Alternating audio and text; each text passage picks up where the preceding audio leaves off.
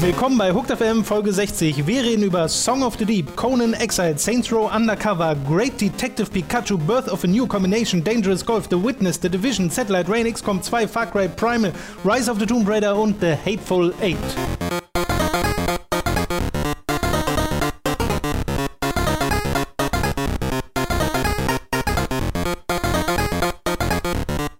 Einen wunderschönen guten Tag. Ich fange heute mal den Podcast an an diesem Montagmorgen. Es ist der irgendwas im Februar. Es ist der erste, es ist der 1. Februar. Ja. Das ist, glaube ich, das einzige Mal in diesem Jahr, dass ich mich an, diesen, an das Datum erinnern kann. Das ist der Wahnsinn. Es ist der 1. Februar in bestimmtem Schaltjahr. Deswegen wartet auf 29 hervorragend spannende Tage mit euren Hooked Boys.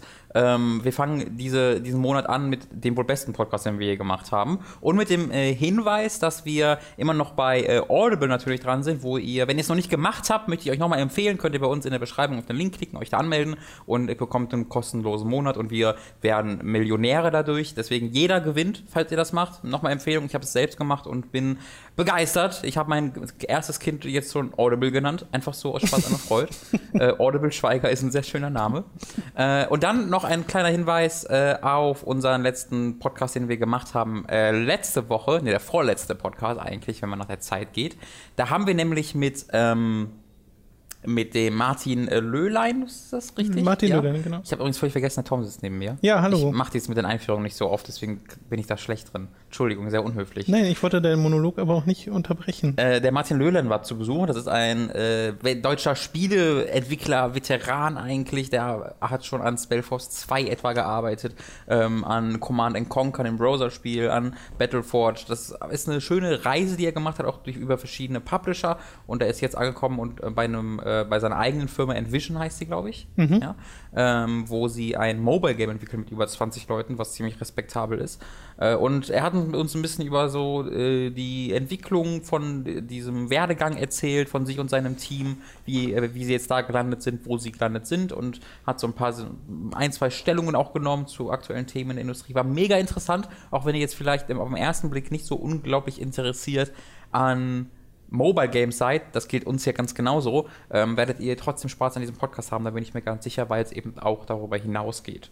Das, wollte ich nochmal wurde, empfehlen. wurde ja auch ein bisschen thematisiert im Podcast. Du hattest ja angesprochen, dass das bei dir jetzt mit Mobile Games zum Beispiel das Interesse nicht so da Mhm. ist und was man so für, ja, im Endeffekt äh, Vorurteile, wobei es nicht unbedingt Vorurteile sind, weil vieles davon stimmt ja einfach äh, auf die Mobile-Landschaft gesehen und wie, wie dann seine Meinung dazu ist. Das war sehr interessant. Ja, genau, ich fand, das war eigentlich ganz logisch, weil ja unser, ihr, also ihr, die hier zuhört, werdet ja wahrscheinlich die ähnlichen Meinungen dazu haben wie wir auch. Ähm, sonst wärt ihr ja nicht hier, wenn ihr groß an Mobile Ja. interessiert wärt.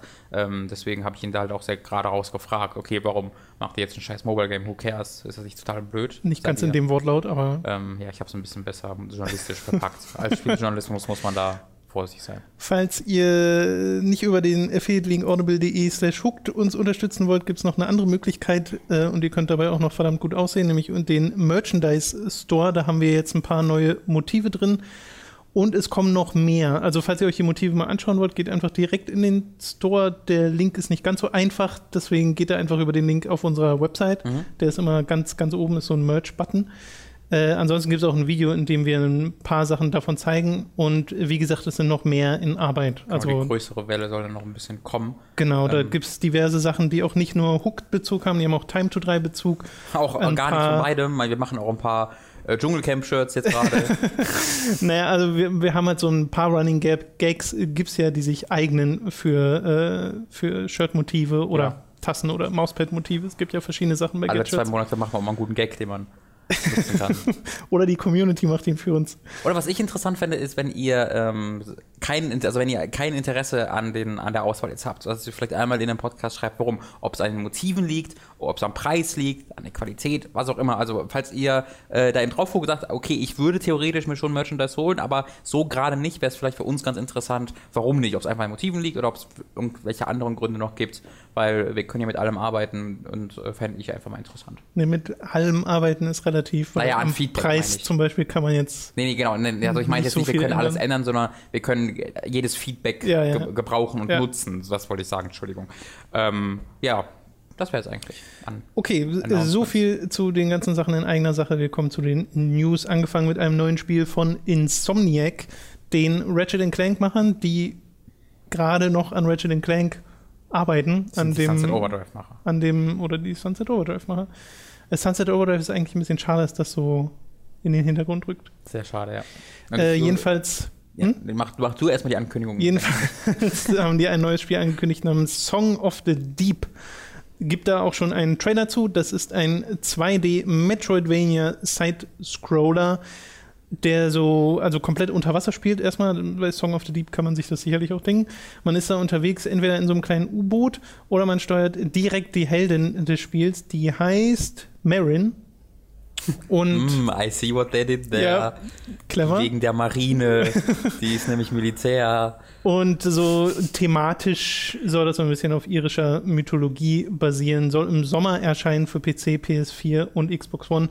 Wie gesagt, es gibt da schon einen Trailer. Das sieht ganz nett aus, aber die Natur des Spiels macht es für mich automatisch ein bisschen uninteressant. Aber, also ist es Metroidvania oder ist das einfach vom Das Trailer haben die aus? selbst, nee, nee, das haben die gesagt. Das, Es Okay. gibt ein Interview auf Polygon, glaube ich, das ich gelesen habe, wo halt gesagt wird, okay, äh, wir wollen hier Metroidvania machen, sehr äh, großer Fokus auf Erforschung der Welt. Kampf gibt es natürlich auch und Mhm. wieder diese verschiedenen Waffen und sowas, was halt Insomniac kann, aber der Fokus liegt nicht darauf. Mhm.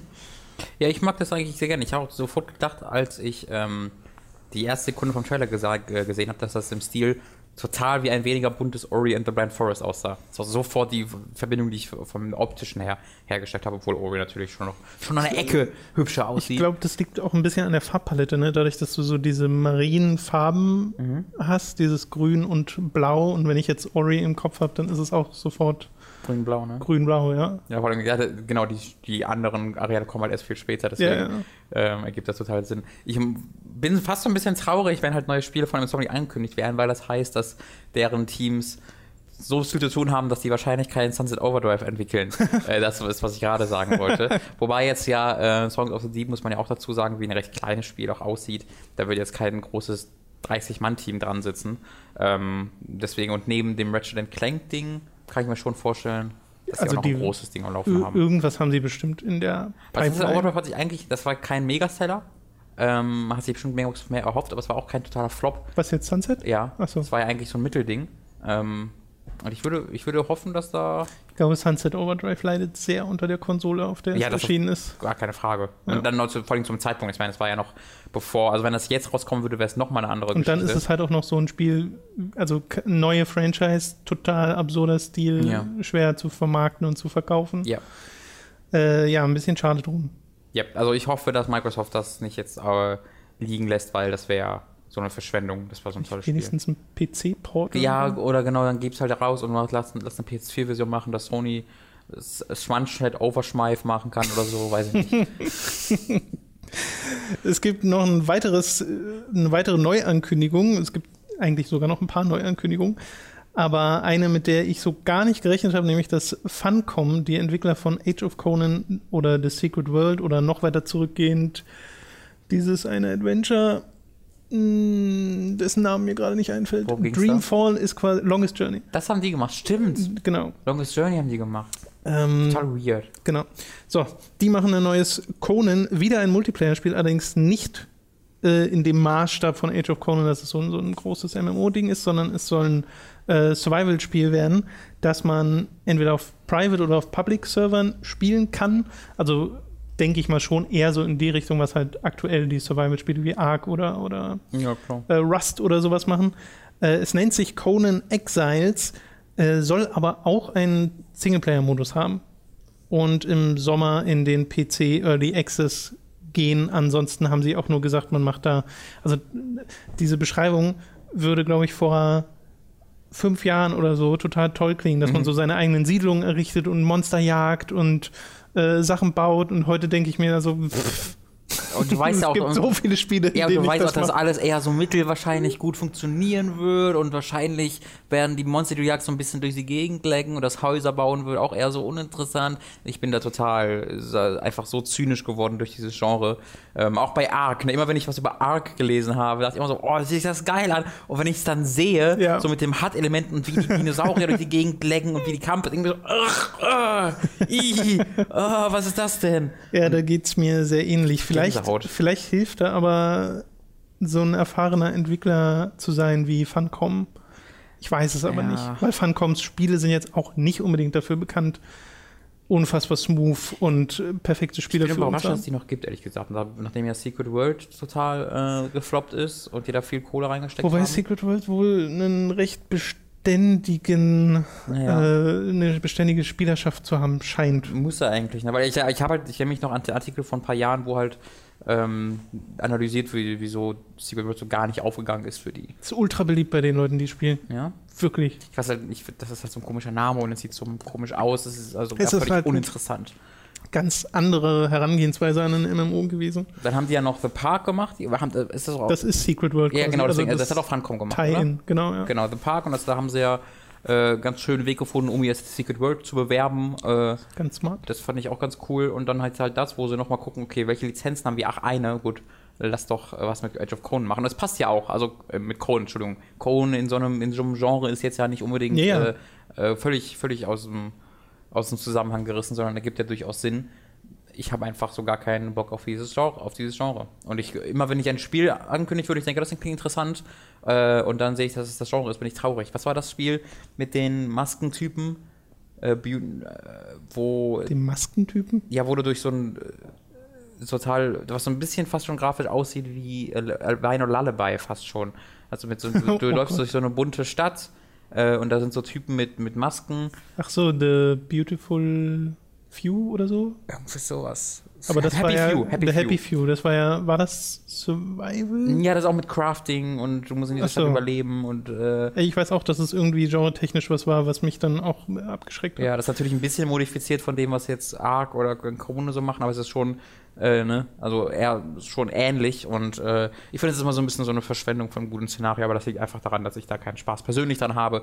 Jeder, der daran Spaß hat, soll bitte weiterhin daran Spaß haben. Ähm, Ich bin nach wie vor der Meinung, dass man das machen kann, ohne dass es so unfassbar rough wirkt. Also, weil diese Spiele sind halt alle nun mal. also, Ich habe das Gefühl, die Hälfte oder sogar mehr der Survival-Spiele, die es gibt, sind Early Access-Spiele seit zwei Jahren. Und äh, die sind halt alle unfertig und wirken auch unfertig. Das scheint sehr vielen Spielern egal zu sein, weil die Anzahl, die Vielzahl der Möglichkeiten, die du hast also in ist diesem das fertig Spiel, zum Beispiel, muss man ja sagen. macht, machen diese Spiele halt. Ist Ark fertig? Weiß es nicht. Dann weiß ich gerade auch nicht, ehrlich gesagt. Ich habe Ich ja dachte, kommt das ja wäre wär auch noch Early ich habe Access. gesagt, ist ja auf der Xbox One raus, also muss ja fertig sein, aber die haben ja Nee, auch das die haben auch Early. Access, ja. Okay. Naja, ähm, was, was. Also, wenn, wenn du halt ein Spiel hast, was fertig ist und von, nicht von so einem kleinen Indie-Entwickler in dem Genre gemacht wird, dann ist halt das Problem, dass sie meistens nicht diese Stärken in dem Sinne ausnutzen möchten, weil das ein großes Risiko wäre, so ein verpacktes Spiel für sie als große Publisher in den Laden zu stellen und zu sagen, nö, wir sagen dir gar nichts, jetzt mach mal, glaube ich. Ich glaube, da haben sie immer noch Angst vor und deswegen, wenn sie dann sich bei diesem Genre bedienen, wird es halt eher sowas wie Mad Max oder Far Cry 3 oder 4, wo du dann auch hast, du kannst jagen und den ganzen Kram, aber das wird halt in ein anderes Korsett gepackt. Und ich glaube, da haben einfach die großen Publisher Angst, dieses, dieses extrem anarchische ähm, bei ihrem Spiel anzuwenden, weil es ja auch Kritikpunkt ist und Stärke gleichzeitig. Ja. Ich glaube, das könnte es viel liegen. Also ich gucke gerade auf unsere Couch und sehe gerade ein Witness-Rätsel da drin. Oh Gott. Wegen dem Kreis hier, oder was? Nee, du, du kannst es, guck, hier kannst du so lang fahren, dann kannst du so hier und hier und dann ist da das Ziel. Das sind die Blöcke quasi und du kannst hier so. Ach so, okay. Ah Gott, oh. Boah, ist das schlimm. Das Also zu The Witness kommen wir gleich noch. ja, ja, aber das Heb- gerade, das heb's- ich habe wirklich so so hingestartet. Oh mein Gott, Heb's, heb's dir auf. fuck. Wir mal weg von den Neuankündigungen ganz kurz und einfach nur zu einer coolen Aktion eines Spieleentwicklers, äh, nämlich den Saints Row-Machern Volition. Die haben zum einen ein Video gemacht, wo sie ein PSP-Spiel vorstellen, das es nie gegeben hat, das aber sehr lange in Entwicklung war, nämlich Saints Row Undercover, quasi einen, also sie haben es intern Saints Row 2 PSP genannt, Das sollte es auch am Anfang werden, wurde dann aber wohl doch ein bisschen mehr mit eigener Story und sowas. Das war das, das, war das Schwesterspiel, so wie Pokémon Rot-Blau zu ähm, Lego City Undercover. Ich, ich wage es zu bezweifeln, äh, dass er schon eine Weile her ist. Und äh, die haben die ISO dieses unfertigen Spiels veröffentlicht mhm. äh, über Unseen64. Das ist so ein Kanal und eine Website, wo halt unfertige Spiele vorgestellt werden, auch teilweise ziemlich gut. Das ist sehr interessant. Ähm, man braucht zwar einen Emulator, um es zu spielen, aber man kann es halt spielen. Und das ist ein Spiel, was nie rausgekommen ist. Und das ist eine totale Seltenheit in dieser Art und Weise. Äh, das hat THQ quasi damals gecancelt, dieses Spiel.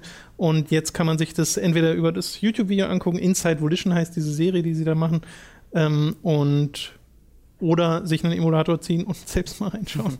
Es sieht, finde ich, spielerisch einfach aus wie eines der GTA Cities mhm. auf der PSP. Ach so. Ich habe es noch gar nicht gesehen, dass ich die Footage ja. leider. Ich habe nur die News gesehen, dachte mir so, ja cool. Leider habe ich gar kein Interesse an altem Saints Row, deswegen, und am neuen irgendwie auch nicht, deswegen, ah, okay, habe ich mir nicht weiter angeguckt.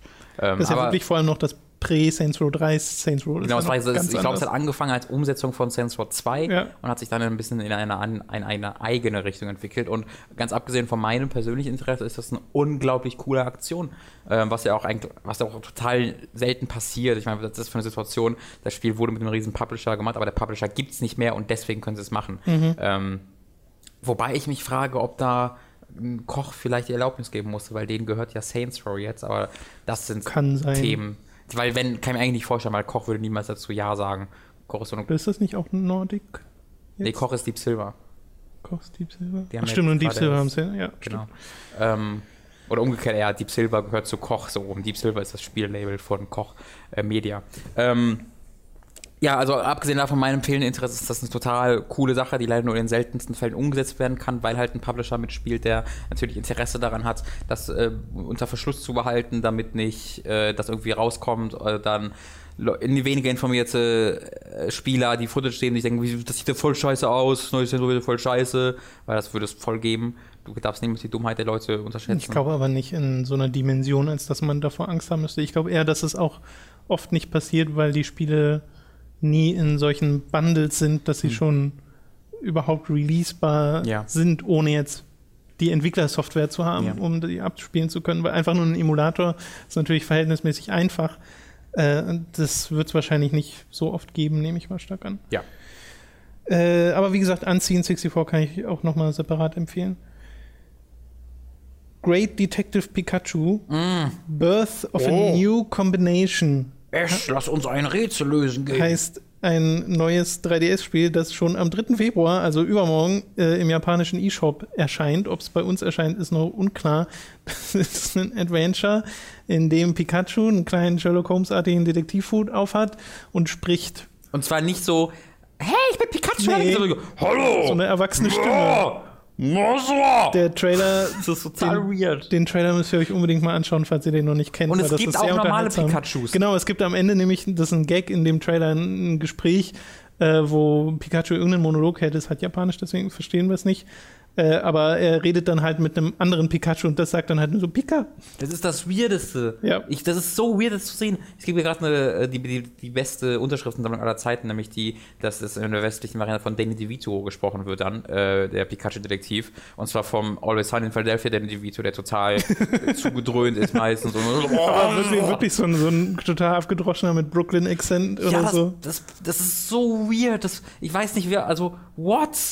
Weil ja. wenn, wenn man Leuten davon erzählt, ja, der spricht, dann denkst du halt, okay, Mauzi spricht auch, aber der spricht halt so, wie du dir das vorstellen würdest. Aber der spricht einfach wie naja, so ein nee, du bist es halt auch gewohnt einfach. Naja, aber Mauzi, Mauzi spricht ja auch so, miau. Also mhm. wenig, also mhm. hat immer noch dieses, dieses Katzen. Ich weiß, was du meinst. Ja. Während er einfach aus, äh, spricht wie ein alter, äh, so eine Alkoholsucht hinter sich habender, irgendwie Yorker steht. Ja, das ist total weird. ich habe mir wirklich so einen abgehalfterten Detektiv in so einem nicht minder abgehalfterten Büro bei der Stimme Eigentlich vorgestellt. Eigentlich müsste man den Trailer erstmal gucken oder sich nur anhören mhm. und danach gucken, damit ja. man sieht, okay, so habe ich mir diese Stimme Ach, am Ende ist einmal Pikachu drin, ja cool. Ja. Ist, und Pikachu ist mit dem Kind unterwegs. Genau. Also frage mich, ob das Kind dann quasi, als ob dann Pikachu das Vorbild vom Kind ist oder ob es umgekehrt ist, dass das Kind das Vorbild vom das Pikachu ist. Ich glaube eher, Pikachu ist Holmes und das Kind ist Watson. Das So könnte aber für so viel, wird's bestimmt für viel sein. Problem, Probleme in der Entwicklung dieses Kindes führen, wenn das immer so. Das, Naja, pff, keine Ahnung. Äh, ich finde das ein mega interessantes Ding. Das oh, oh. Oder Ja. das Kind ist das Pokémon von Pikachu und wird so als Sklave gehalten von dem Pikachu. Timmy, setzt Spucke ein. Timmy, Timmy, Timmy, Timmy, Timmy. Und dann spuckt er. Das könnte natürlich auch sein. Das Internet- Krankes Viech, Pikachu, ey. das Internet ist so ein bisschen explodiert. Da gab es auch diverse, ich habe so Montagen gesehen, so True Detective und dann dieses True, True Detective äh, Cover Ja, und sowas. Das äh, wird sehr gefeiert von vielen Leuten. Verständlich. Weirde Idee. Also coole, coole Idee, aber auch so weird. Und Sehr weird. Aber ich würde es gerne spielen, aber das äh, westliche Release ist. Ich kann mir vorstellen, dass es so gar kein richtiges Spiel ist, sondern eher so, du drückst so Textboxen durch. Äh, also nicht, ich meine noch nicht mal so Phoenix Wright-mäßig, sondern einfach sowas voll halbe Stundenmäßiges. Macht mich irgendwie skeptisch, dass Nintendo sowas so kurzfristig auf 3DS eShop release. Das wirkt dann irgendwie so, ja, lass mal, lass mal machen. Keine Ahnung, wirklich keine Ahnung. Keine Forschung drunter. Bin ich aber interessiert dran zu sehen, was es dann ist. Sehen wir ja ab übermorgen dann wahrscheinlich ein bisschen Gameplay. Und der CG Pikachu sieht mega weird aus in diesem Trailer. Der Nicht so weird wie in dem Commercial vom. Na, aber auch also anders weird. Ich würde es gar nicht sagen mehr oder weniger, sondern anders. Weil sobald Aber bei mir liegt das nur an der, an der Mimik, dass der halt so spricht Ja. und Ja, ja. seine Lippen formen Worte außer Pikachu und das ist komisch. Wo wir gerade bei komischen Spielen sind, Dangerous Golf. Das Pikachu have to slap that bitch, Timmy! Dangerous Golf wurde angekündigt von den Three Fields Entertainment Studios. Das sind äh, quasi, ist der neue Entwickler von Alex Ward und Fiona Sperry. Das sind die ehemaligen Burnout-Macher. Und Dangerous Golf soll so ein bisschen den, Das sind einige der ehemaligen Burnout machen. genau, soll so ein bisschen den, den, den Spirit von Burnout in ein Golfspiel bringen. Sie haben auch gesagt, NBA Jam ist eine äh, Inspiration dafür. Und es ist im Endeffekt ein Golfspiel, in dem unfassbar viel kaputt geht. Also da spielst du dann Golf in der Küche oder sowas und kein Geschirr wird äh, die Partie überleben. Das ist so ein bisschen die Idee dahinter. Gibt da schon ein paar Screenshots von, wo man sieht, dass es zumindest grafisch äh, recht ordentlich ist. Soll auch bereits im Mai erscheinen für PC, PS4 und One.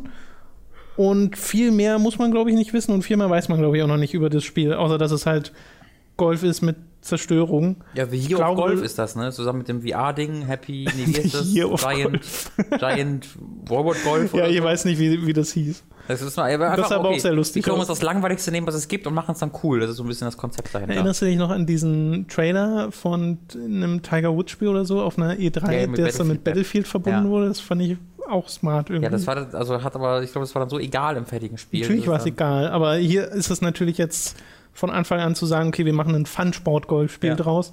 Äh, darauf hätte ich durchaus Das hat wieder die Golf-Fans und so unsere Community fertig gemacht. Das kann ich wieder. Ja, weil ich gerade Weil's das, das langweilig? langweilig ist, bekomme ich. Ah, ich glaube, das ist, das Nee, ist ja, ja, die, ich glaube, die, die Golf mögen, werden es nicht langweilig finden. Und einer Ja, von natürlich, aber denen schreibt jetzt gerade schon einen riesigen Kommentar, wo der uns verflucht dafür. es gibt ja auch Also viele mich. Fußballfans, die total verstehen, dass Fußball für andere total langweilig ist.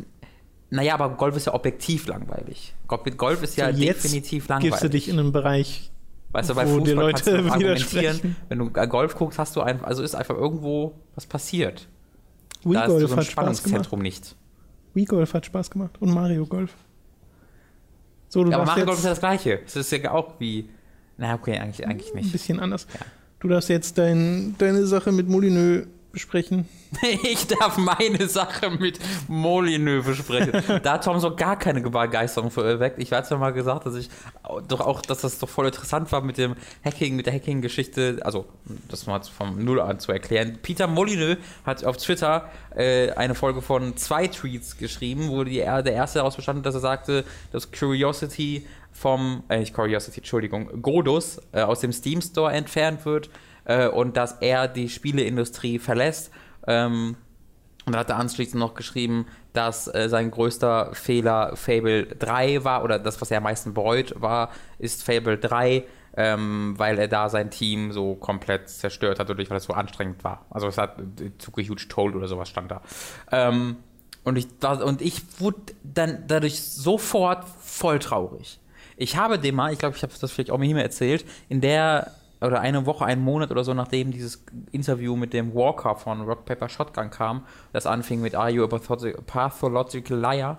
Äh, pathological, Jesus. Leier, ähm, was so total journalistisch mieses Interview war. Ähm, kurz danach habe ich ja dem äh, Molyneux einfach mal als aus Sicht eines Fans eine Mail geschrieben an seine, an seine äh, Studioadresse, wo ich dem einfach mal so gesagt habe, ey, hör mal, ähm, ich dachte mir, wäre vielleicht eine ganz coole Zeit, mal kurz zu sagen, ich, warum ich ihn mag, so, warum ich Fan bin. War, war, war, mir irgendwie mal, war mir irgendwie wichtig, das mal einfach mal zu machen. Ähm, und hatte dann damals auch sehr schnell eine Antwort darauf bekommen, Dankzeit und sowas. Ähm, aber seitdem habe ich nicht so wirklich drüber nachgedacht. Wir hatten einmal, äh, tatsächlich, ich, am Tag zuvor haben wir noch über Godus gesprochen, weil wir das in der Steam-Liste bei uns gesehen haben. Ähm, was ist noch? Als Nick hier war, da, hatten, da war Godus bei uns, Ach dann Gott. die Steam-Bibliothek durchwühlt und da ist auch Godus aufgetaucht. Du meinst so, oh, ich wusste gar nicht, dass ich auch Godus besitze irgendwie. Mhm. Ähm, und dann einen Tag später kam dann äh, diese News. Das war ziemlich, ziemlich krass. Ähm, und ich habe da, mir ist dadurch aufgefallen, wie sehr ich diesen Mann respektiere und wie, wie gerne ich den mag. Und man muss natürlich jetzt mal kurz sagen, falls ihr das noch nicht mitbekommen habt, das war ein Fake. Also deswegen war Tom nicht begeistert davon, da jetzt groß ein Fass wegen aufzumachen. Ähm, ein paar Minuten später kam dann ein Tweet, dass, dass, dass er gehackt wurde oder dass irgendwer ein Passwort rausgefunden hat, sonst irgendwas ähm, und das nicht von ihm geschrieben wurde. Und mir ist da so ein riesige, äh, so, oh, so, so, so viel Traurigkeit von mir abgefallen, weil ich total wichtig finde, dass Molyneux in der Spieleindustrie irgendwie bleibt, weil der Typ ist jemand, der so keine Ahnung von Marketing oder von Kommunikation oder von Erwartungshaltungen hat, sondern einfach immer gerade das frei rausruft, was sein Kopf gerade interessant und gut findet. Und da dann immer so begeistert von seinen eigenen Ideen ist und von den Möglichkeiten, dass er so gar nicht bedenkt, dass das als Versprechung wahrgenommen Der verspricht ja auch wirklich etwas, weil er ja selber glaubt, dass das so geil ist und dass er das jetzt machen muss, bis dann die Realität auf ihn einpresst. Also das ist für mich so ein die perfekte Darstellung eines, eines, eines Kreativen, eines kompromisslosen Kreativen, der einfach so kreativ ist, dass es einfach nicht gut für sein Geschäft ist. Und auch für seine Fans nicht. Ähm, und da habe ich irgendwie voller Respekt vor. Und das ist mir nur nochmal klar geworden und das fand ich interessant, dass ich so traurig wurde davon durch. Ähm, obwohl ich jetzt gar nicht die krass vielen Spiele von dem auch so wirklich mega geliebt habe. Also ich mag Fable 1 mega gerne. Ich mag Fable 2 super, super gerne. Ich habe Black and White relativ viel gespielt und fand das gut. Ich habe The Movies viel gespielt und fand das gut, aber so wirklich fest in meinem Kopf sind seine alten Spiele habe ich gar nicht gespielt, die noch unter äh, Bull, Bullfrog ist es so? Mhm. Ja, die noch unter diesem, ähm, unter dieser Flagge gemacht wurden, die kenne ich, habe ich gar nicht gespielt, so wie Syndicate. Aber allein durch Fable und durch, ähm, durch ja, Fable 1 und 2 und einfach durch seine, durch sein Dasein gewinnt diese Industrie, finde ich irgendwie. Und ich fand das auch nochmal erwähnenswert. Ich weiß halt nicht, wie viel die Industrie in den letzten Jahren von Molyneux gewinnt, weil viel von Kreativität sehe ich weder in Godus noch in den letzten Fable-Spielen. Alter, aber diese, äh, erneut, das ist wieder die Umsetzung. Die Idee von Curiosity in Verbindung mit Godus ist fucking genius. Dass er da dieses mega weirde soziale Experiment hat und da es dann einbindet in sein Spiel, wo er ein Gott sein könnte. Erneut, das die, die Idee und die, das Konzept dann war wieder super cool und es ist komplett bei der Umsetzung dann natürlich zerstört worden, ähm, was das also so ein bisschen die Geschichte hinter Molyneux ist. Also ich finde, das ja. ist dann schon auch noch. Oder er, er, arbeitet ja, deswegen war ich auch traurig, er, er, arbeitet ja gerade nicht mehr aktiv an Godo, sondern das macht ja, ja. ein separates Team bei 22 Cans und er arbeitet ja gerade, ich glaube, Seven Trails oder so heißt es. Ich meine, da wurde mal ein Name für, oder Trails oder ein Codename oder sowas.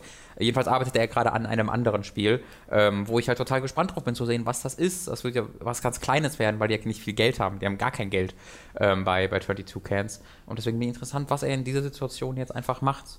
Ähm, und ich hoffe einfach, er, das wäre so ein Ding, der würde super davon profitieren, wenn er oder sein Studio ein Spiel releasen würden. Punkt. Wenn sie sagen, wir kündigen das Spiel an, das ist zwei Wochen raus, dann. Ach so.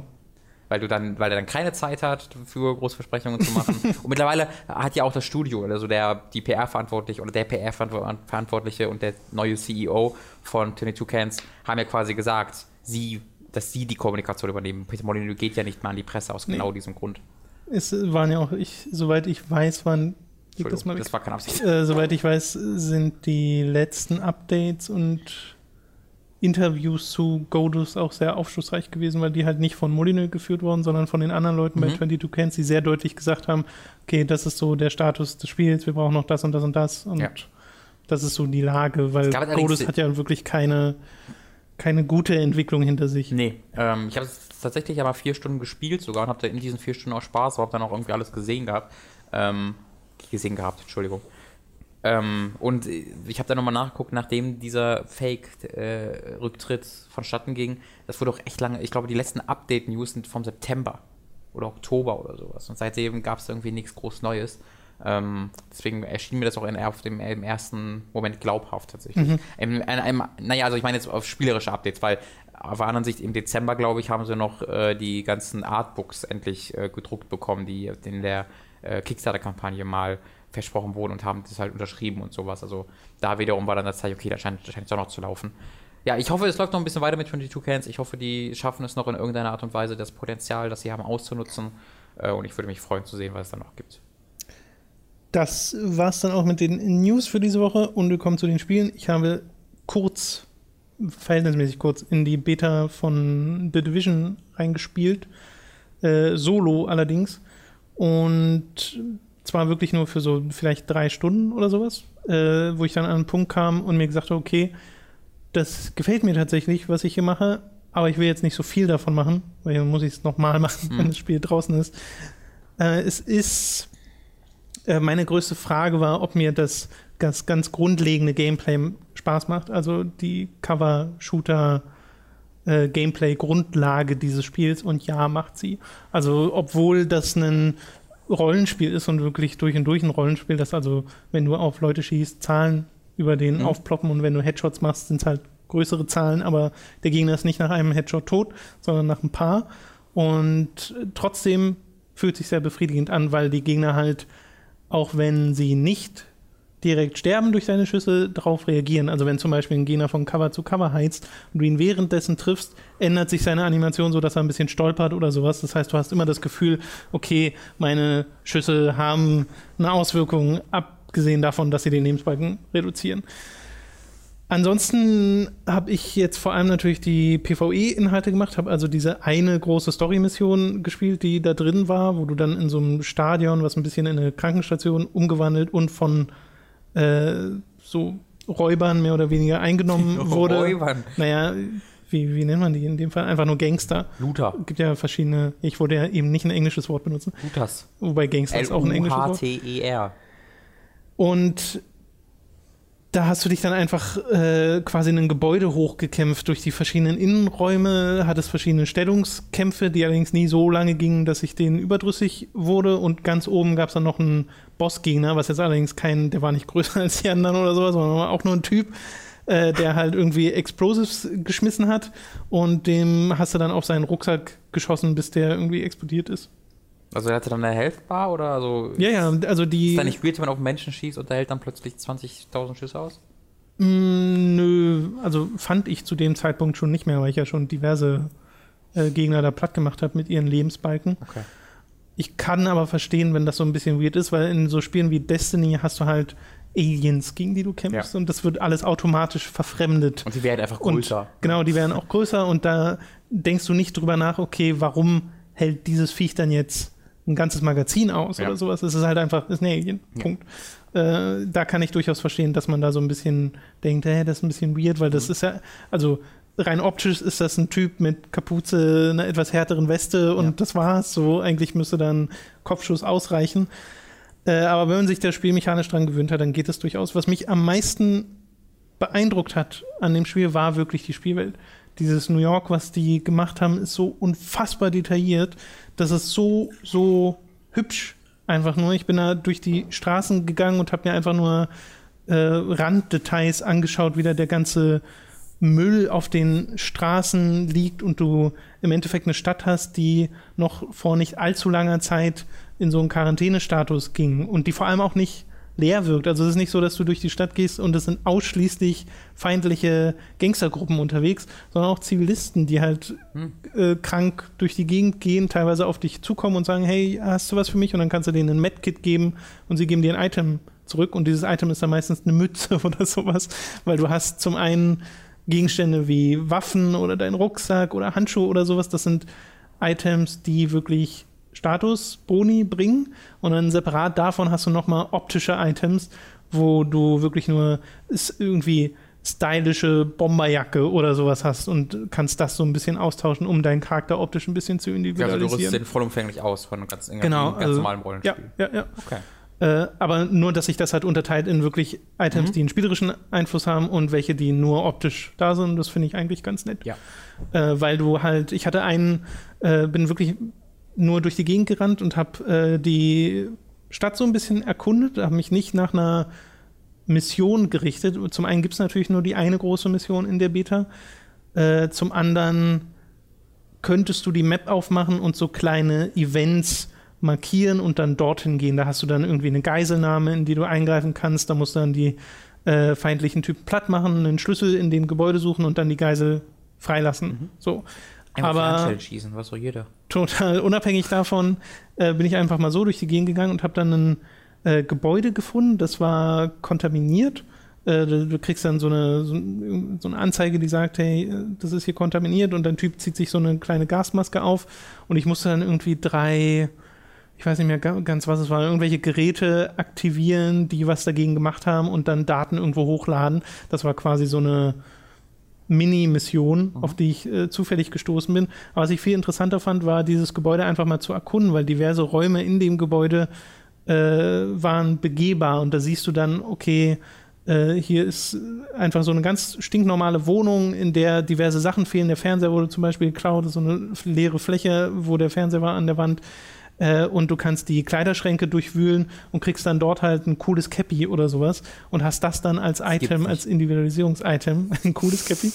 Äh, und kannst dann, also hast eine Motivation, wirklich durch die Gegend zu gehen und dir das alles anzuschauen, ohne dass das jetzt überwältigend ist. Also wenn ich durch die Straßen gehe, ist nicht so, dass ich ständig nur mit Looten beschäftigt bin oder sowas.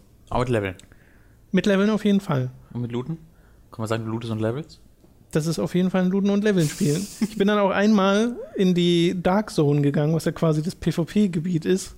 Ähm, erinnerst du dich noch an die Gameplay-Vorstellung dieses Spiels, wo die random Mhm, mit anderen Leuten zusammengearbeitet haben und dann haben sie diesen, diesen, äh, irgend so einen Drop von einem Helikopter Mhm. gehabt und dachten so, okay, wir nehmen das jetzt und, und dann kamen noch die anderen und es war so ein Standoff und dann haben die plötzlich geschossen und verraten.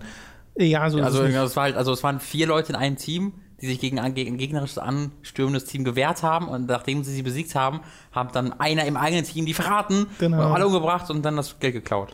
Also meine War Erfahrung, taktisch und gut geplant und da war überhaupt nichts in irgendeiner Art und Weise spontan. meine Erfahrung war, ich bin rausgegangen in dieses Gebiet, äh, bin ein bisschen durch die Gegend gelatscht. Da sind dann halt auch natürlich ganz viele feindliche NPCs, weil du ja auch dort Missionen machen kannst. Und die Prämisse ist so ein bisschen in der Dark Zone, in dem PvP-Gebiet von The Division, äh, gibt es den heißesten Scheiß an Items. Aber es gibt eben auch andere Leute und Mhm. PvP und du kannst andere Leute angreifen, du musst aber nicht. Und ich bin an den ersten zwei vorbeigelatscht und Ach, die haben mir instant in den Rücken geschossen. Eigentlich Äh, und das ist so die PvP-Erfahrung von The Division. Ja, das ist doch das Daisy-Ding. Niemand, wenn jemand, wenn jemand eine Waffe hat und er dich erschießen kann, wird er dich erschießen. Ja, ich weiß auch nicht, wie viel davon jetzt wirklich Beta ist und Leute, die einfach nur sagen, haha, ich probiere das jetzt Also mal es war aus. in jedem Spiel bisher so. Aber äh, genau, es ist halt ein sehr klassisches Ding, wenn du Leute, und ich meine, das geht ja zurück auf MMOs und PvP-Server. Ich habe auf einem PvP-Server in World of Warcraft gespielt. Ja. Ist genauso gewesen. Du hast zwar ab Ja. und zu Leute, die dich dann in Ruhe lassen oder so, aber andererseits gab es ja da so gar keine Möglichkeit, sagen, es wirklich noch zusammenzuarbeiten. noch mehr ermutigt worden. Genau, und es ist ermutigt direkt vom Spiel. Äh, bei The Division ist es ja, du, du kannst ja mit anderen Leuten zusammenarbeiten, du hast ja keine Fraktion. Jeder ist potenzieller Freund und Feind und das Mhm. finde ich total interessant. Äh, deswegen vielleicht ändert sich diese Dynamik dann im fertigen Spiel noch, aber meine Never. Erfahrung so in der Beta war wirklich einfach nur, okay, jeder, glaub- den ich treffe, der ist eine Gefahr. Ich glaube, es liegt auch einfach daran, weil, weil ja eigentlich die einzige Mechanik dieses Spiels ist, du schießt. Das ist ja deine Interaktionsmöglichkeit mit deiner Umwelt. Und wenn du deswegen auf Spieler triffst, dann kannst du zwar plötzlich einmal diese eine Interaktionsmöglichkeit ändern, indem du sie, ich weiß nicht, gibt es ein Ingame-Chat-System oder wie funktioniert das? ja, ja, du kannst chatten und es gibt ja Naja, also, also mit Mikrofon einfach. Wenn du in Nähe von jemandem bist, dann kannst du dich hören. Oder? Ach so, äh, wie oder wie das weiß ich du? gar nicht, wie das mit, mit Dingen ist. Aber du hast auf jeden Fall Chatfenster mit Enter ganz normal. Okay, die dann Welt, also ist das wie eine MMO im Allgemeinen? Gott, ich weiß jetzt nicht, örtlich? zu wem das genau gesendet wird. Okay. Ich bin der, davon ausgegangen, um mich herum aber ich weiß Okay, es jetzt nicht ja. hundertprozentig. Okay, dann, dann auf dem Konsolen wird es das wahrscheinlich ja schon gar nicht mehr geben. Nee, ähm, genau. Ein, ein Text-Chat-System.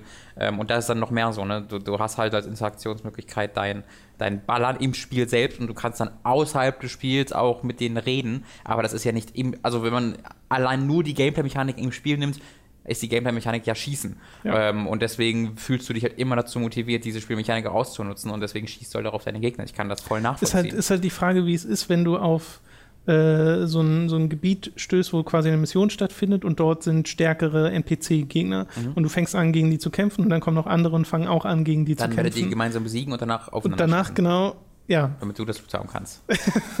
ja. wenn du dann alleine bist, bist du am Arsch. Ich glaube, eines der ganz, ganz wenigen, wo das mal funktioniert hat, diese, diese ein, die Spiele, äh, eines der wenigen Spiele, wo dieses Konzept funktioniert hat, des Betrügens, war tatsächlich der Canon Lynch 2 Multiplayer-Modus. Da hattest du das nämlich. Du hattest du ein Team, mit dem du irgendwo eingebrochen bist, aber dann halt die Möglichkeit, Ja. noch dein Team zu verraten. Aber das war wirklich ein großes Risiko. Ja. Ähm, und ich habe genauso oft mit, mit meinem Team einfach es durchstanden, ähm, als dass ich dann betrogen wurde. Ich habe natürlich jetzt den Lynch 2 Multiplayer nicht Dutzende Stunden gespielt, aber das, was ich davon gespielt hatte, hat mir echt gut gefallen. War eine völlige Verschwendung in diesem Spiel tatsächlich. Ich glaube aber, es würde sehr viel Spaß machen, wenn man irgendwie zu zweit oder zu dritt in seiner kleinen eingespielten Gruppe ist und durch die Dark Zone heizt und dann sieht, okay, im Horizont, da sind andere Spieler, geht mal alle in Deckung Ja. und dann erstmal abwarten, was die machen, vielleicht schon mal eine Haftgranate äh, ein bisschen weiter nach vorne Mhm. legen als quasi Absicherung, falls die äh, sich doch zu nah ranwagen. Ja, wenn du das machst, also dafür ist halt vor, da ist halt wichtig für, dass du halt diese Gruppe von Freunden hast, mit denen Genau. du spielst. Da weiß ich halt bei mir, das, das mache ich halt nicht. Das wirst Ja. du ja vermutlich auch eher nicht machen.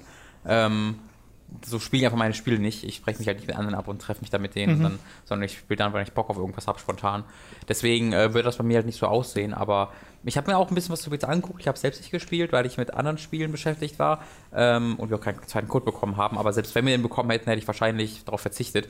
Ähm, und ich war auch tatsächlich positiv überrascht von dem, was ich einfach gesehen habe, weil ich halt bisher außer diese E3-Demos nie wirklich was dazu gesehen habe und die sind immer so geskriptet gewesen, was so entgegen diese Spielerfahrung spricht, ähm, dass mich das nie begeistert hat. Aber, also begeistert bin ich auch noch nicht, aber ich bin zumindest interessiert und vorher war es mir völlig Wurst. Ja. Weil ich bin auch überrascht davon, wie gut es tatsächlich aussieht. Ja. Also ich hätte nicht gedacht, dass es dann wirklich tatsächlich im Spiel so gut aussieht. Es gibt ja immer noch die Änderung. Da gibt es ja so ein ganz ausführliches Vergleichsvideo, dass Schnee nicht mehr schmilzt, wenn irgendwie darauf geschossen wird, da eine Granate irgendwie explodiert. Es war mal ganz ursprünglich, hatten sie so ein Grafikvideo gemacht, wo gezeigt wird, wenn du irgendwie eine Granate irgendwo hinwirfst und da liegt Schnee, dann ist der schnell da geschmolzen drumherum. Okay. Äh, tatsächlich, während es einfach so ist, dass da eine schwarze Textur drüber liegt, Ja, ja. die dann auch weggeht. Nee, naja, also das Ursprungsvideo sah auch einfach ein bisschen besser aus, wobei ich mich frage, wie viele Sachen, also sicherlich sind da Sachen wegen der Performance geändert worden, äh, aber ich glaube auch ein paar wegen der Spielbarkeit, Mhm. weil du zum Beispiel dort so enge und zugemüllte Straßen hattest, Mhm. die nicht aussahen wie die Straßen eines Multiplayer-Spiels, wo du in der Regel ein bisschen mehr Platz Ja. brauchst. Ähm, trotzdem fand ich das grafisch und atmosphärisch total umwerfend, weil sich ja auch die Tageszeit dynamisch ändert. Und wenn das dann dunkel ist und Nebel zieht und du wirklich nicht weiter sehen kannst als so zwei Autolängen vor dir, dann ja, so ein bisschen Silent Hill Atmosphäre bekommen, weil du dann auch so Schüsse in der Entfernung hörst von irgendwelchen Gangstern, die gerade was überfallen. Das ist total cool. Yes, ich weiß cool. nicht, wie lange das cool bleibt, weil das Szenario bleibt halt optisch immer gleich. Das heißt, du hast immer Schnee und New York. Ja. Und da weiß ich wirklich nicht, okay, wie, wie machen sie das? Vielleicht mit Innenräumen und so kann man ja da viel an Abwechslung theoretisch generieren. Ich weiß aber nicht, inwieweit das äh, The Witness hätte ich fast gesagt, The Division macht im fertigen Spiel. Aber ich bin auf jeden Fall, äh, genau wie du, auch einfach interessiert her, als ich es vorher war, weil ich jetzt endlich weiß, wie sich dieses Spiel spielt und wie es sich anfühlt und es fühlt sich gut an. Und mal gucken, was das Final dann kann. Und Auch es kann. Kompliment an Ubisoft, glaube ich, an der Stelle für die Performance auf Konsolen, weil das läuft sowohl auf PS4 als auch, 30, äh, als auch One in der äh, hohen, in der äh, 1080p Auflösung mit komplett flüssigen 30 Frames. Das ist auch nicht selbstverständlich. Das ist, Ich, leider ist es äh, nicht selbstverständlich. ich hab's, das habe ich noch gar nicht gesagt, ne? Du hast auf PC gespielt, Doch, du ja, gesagt. genau. Äh, ja, auf PC gespielt und äh, auf fast höchsten Einstellungen und es läuft sehr, sehr flüssig. Es hat ganz selten mal so Nachladesachen, wenn ich irgendwie durch so ein Gebiet gehe, durch so eine Gebietgrenze gehe Mhm. und merke, okay, jetzt hat er gerade kurz was nachgeladen. Ähm, ansonsten mit 60 FPS flüssig Und Ja, ich wie werd- gesagt, also ich- toll aus. Ich werde dann uns beiden hier Code anfordern bei Ubisoft, ähm, weil ich werde dann wahrscheinlich zur, zur Konsole gehen, einfach weil das ganz gut, ich kann mir super vorstellen, dass das ein Spiel ist, wo ich dann währenddessen eine Serie gucke, manchmal, wenn ich gerade irgendwie keine Story-Mission mache, sondern einfach irgendwie irgendwelche Nebenmissionen oder irgendeine Gegend durchwander oder sonst irgendwas, weil es ja auch, also ich habe halt den Vergleich mit Destiny relativ oft auch gehört, ähm, von der Struktur und sowas. Ähm, und ein Destiny, was von Anfang an halt eine, ein volles Spiel halt ist, ähm, kann tatsächlich cool sein. Bin Und, auch ja. vor allem mal gespannt, ob die mit der Story noch ein bisschen was machen, weil davon ist gar nichts drin in der Beta. Also Ja, das Intro haben sie sogar erwarten, ne? rausgenommen und so. Naja, ich, Tom Clancy, also oh, Tom Clancy Ubisoft-Spiele, da, ich, das, das wird total lame, bin ich mir sicher. ja, ist auch meine Befürchtung, aber ich glaube, dass man zumindest mit so Storytelling über die Umgebung Ja. ziemlich viel machen kann in so einem Szenario. Äh, Und das habe ich ja jetzt schon so ein bisschen zumindest erlebt, weil es ja Mhm. auch diese komischen Dinger gibt, was man auch in der E3-Demo damals gesehen hat, diese Echos, wo dann so in orangenen Pixeln Erinnerungen um dich Ja. herum gezeigt werden und nicht Erinnerungen, sondern Aufzeichnungen aus Überwachungskameras und sowas. Äh, das ist ganz interessant, sieht nicht ganz so geil aus wie Eigentlich sind schon in der Erinnerungen. E3-Demo, aber ja, es sind Erinnerungen. Aber eigentlich es wird erklärt mit, dass, Magic. dass, dass sich Daten aus Überwachungskameras und allen möglichen Ja, ja. Quellen zusammenladen und dir das dann so angezeigt wird. Selbstverständlich. It's Magic. ja. ja. Äh, ja, also ich bin bei der Story vor allen Dingen dabei, dass ich halt hoffe, dass sie gut inszeniert ist. Ich, mir ist da gar nicht, die, die Story gar nicht so wichtig. Ich hoffe halt, dass ich, ähm, anha- dass die Story-Missionen sich anfühlen wie eine, wie eine Mission in einem Singleplayer zum Clancy-Spiel, wo ich eine Struktur habe Mhm. und äh, ne, mir irgendwas erzählt wird, auch wenn es mir nicht mega spannend ist. Ich bin ja ein Fan der Tom Clancy-Spiele, auch wenn ich die Storys langweilig finde, deswegen, ähm, ja. Hast du übrigens auch so eine Basis, die du für dich persönlich weiter ausbaust? Das habe ich auch, das ist super cool. Das habe ich auch gar nicht gewusst. Äh, ich auch nicht, aber man sieht auch in der Beta einfach nicht viel davon. Ja, ist aber es ist so eine Instanz, ne, die dann nur Genau. du siehst, aber Ja. wo du dann wirklich dein Haus einrichten kannst und so. Na, nicht Haus, es ist wirklich so eine, eine Basis mit einem so. äh, Medical Wing, mit Ach, ist ja einem, mit einem irgendwie irgendwas militärischen Kram und ja, also da gibt es diverse Sachen. Weiß Also- ich, wie gesagt, nicht so genau, weil so genau wird es einem nicht erklärt in der Beta. Das war so cool in Assassin's Creed Brotherhood, diese scheiß Villa mit dem kleinen Dorf. Monteregioni. Oh, das war so gut. Ich glaube, das ist ja für mich so die, das beste Beispiel für diese Mechanik. Das war so toll, dass, Dass sehen, du was das hast, was verändert. mit dir wächst. Genau, das hat sich so deutlich verändert. Ich habe mich so gefreut, immer Das wenn ich stimmt. Upgrades hatte. Das war super. Gut, von The Division zu The Witness. Ein Spiel, das du durchgespielt Nee, hast du es durchgespielt? Ja, also es gibt Kann man das durchspielen? Ja, es gibt, es gibt ein Ende quasi. Okay. Also, aber, aber das ist einfach nur deswegen Ende, weil halt das Spiel dann dir da sagt, so, jetzt kriegst du das Ending Wenn du willst, Achievement. kannst du jetzt aufhören. Und es, es wäre jetzt, wär jetzt zu Ende, aber es gibt jetzt keinen Storystrang oder so, der zu Ende geht oder so. Das ist einfach ein völlig zufällig, also ein, kein zufällig gesetztes, aber es ist halt irgendwie ein gesetzter Punkt, wo gesagt wird, okay, hier hast du ein Erfolgserlebnis. Ja, das war so für mich das. Das war jetzt für mich. zufällig wahrscheinlich, er hätte auch woanders sein können. Ja, das stimmt nicht. Also es hat schon so eine End- End-Area quasi, Ach so, an die okay. man dann erreicht. Aber ähm, ja, es hätte jetzt da nicht zu Ende sein müssen. Es hat halt kein Ending im klassischen Ja, Sinne. ja. Deswegen, ähm, ich finde es Es hat super. auch keinen Anfang im klassischen Sinne. Stimmt, völlig, hast völlig recht. Aber ich fand super, dass es, dieses, dass es dieses Ende gab, in Anführungszeichen, einfach weil das für mich wirklich so ein Erfolgserlebnis war. Und ich meine damit jetzt nicht den Steam-Erfolg, sondern ich meine, dass du an einem Punkt bist, wo du sagst, okay, ich könnte jetzt für mich sagen, ich habe dieses Spiel beendet. Ich habe da, äh, ich habe ich habe Jonathan Blow besiegt und ich könnte jetzt damit aufhören. Und ich dachte, das wäre auch bei mir der Fall gewesen. Das war nach 30 Stunden, ähm, da habe ich halt dieses Ende erreicht und dachte mir, okay, jetzt bin ich erstmal fertig, weil ich habe das den gesamten Samstag und die Nacht durchgemacht. Ich habe äh, das irgendwie 16 Stunden am Stück oder so gespielt. Äh, jetzt klingelt's und ich pausiere mal kurz und wir machen gleich weiter. So, da sind wir wieder, kurze Pause vorbei. Also ich habe es wirklich viele, viele Stunden am Stück gespielt äh, und war dann halt damit fertig und war so ah, richtig zufrieden mit mir selbst, dass ich dieses Spiel durchgespielt habe, ohne tatsächlich auch nur ein einziges Mal einen Walkthrough zu benutzen, weil ich so oft so nah dran war, dass ich vor irgendeinem Rätsel stand und nicht wusste, was muss ich hier machen? Ich habe keinen Ansatzpunkt, ich verstehe nicht, was ich hier soll und es klappt einfach nicht, was ist das? Äh, und äh, wirklich frustriert war kurz, bis mir dann immer wieder eingefallen ist, ich kann ja einfach woanders hin.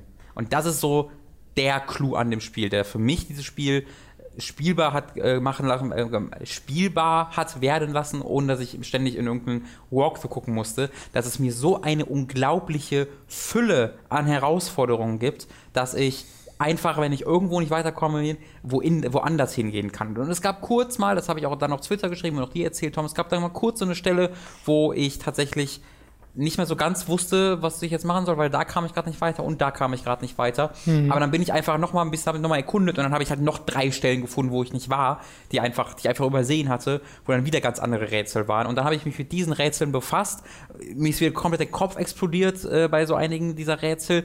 Äh, bin dann zurück zu den anderen Rätseln gegangen und das ist etwas, was ich in dieser Form und in, auch in dieser Anzahl noch nie bei einem Rätselspiel hatte dass ich, wenn sobald ich eine Pause gemacht habe zwischen zwei Versuchen, es dann sofort herausgefunden habe. Also, weißt du noch, wo ich hier, ich saß mal ja, hier, ja. Genau, ich, ich, ich, einmal kurz vorm Stream, äh, nee, kurz vor einer Aufnahme für Time to 3, ähm, saß, habe ich mir irgendwie, hatte eine halbe Stunde Zeit, habe ich dann hier bei uns im Büro einen PC gesetzt, weil ich vor einem so einem Rätsel saß, wo ich schon zu Hause nicht weitergekommen bin und nicht aufhören konnte, daran zu denken. Und dann saß ich hier nochmal eine halbe Stunde davor und habe es einfach nicht geschafft, und ich habe es einfach nicht geschafft und ich, war, ich wusste nicht, wie es gehen soll.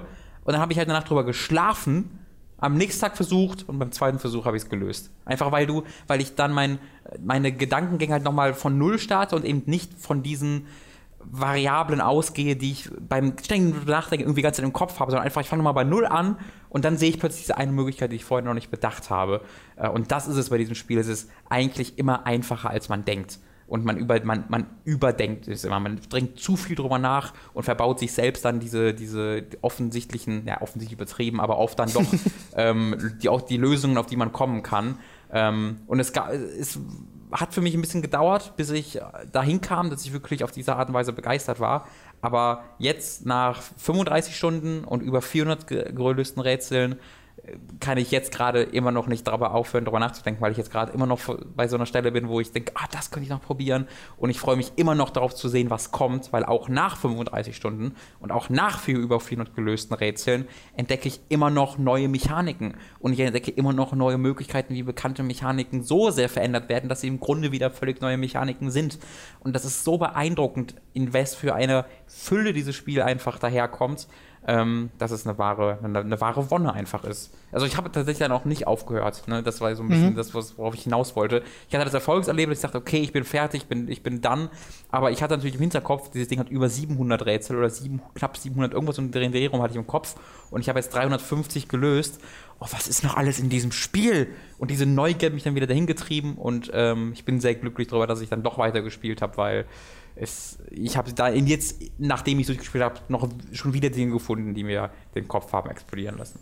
Ich habe ja gestern Abend erst angefangen damit, mhm. äh, mit dem Spiel. Bin jetzt so bei 80 Rätseln ungefähr, äh, die ich gelöst habe. Finde, das Spiel ist äh, wunderhübsch. Wunderschön. Es ja. ist unfassbar farbenfroh. Ich finde, das erinnert mich total an äh, Wind Waker an Zelda, mhm. weil das so knallige Farben sind. Also ich könnte mir vorstellen, dass zum Beispiel ein Zelda-Spiel so aussehen könnte, weil das ein so hübscher Stil ist.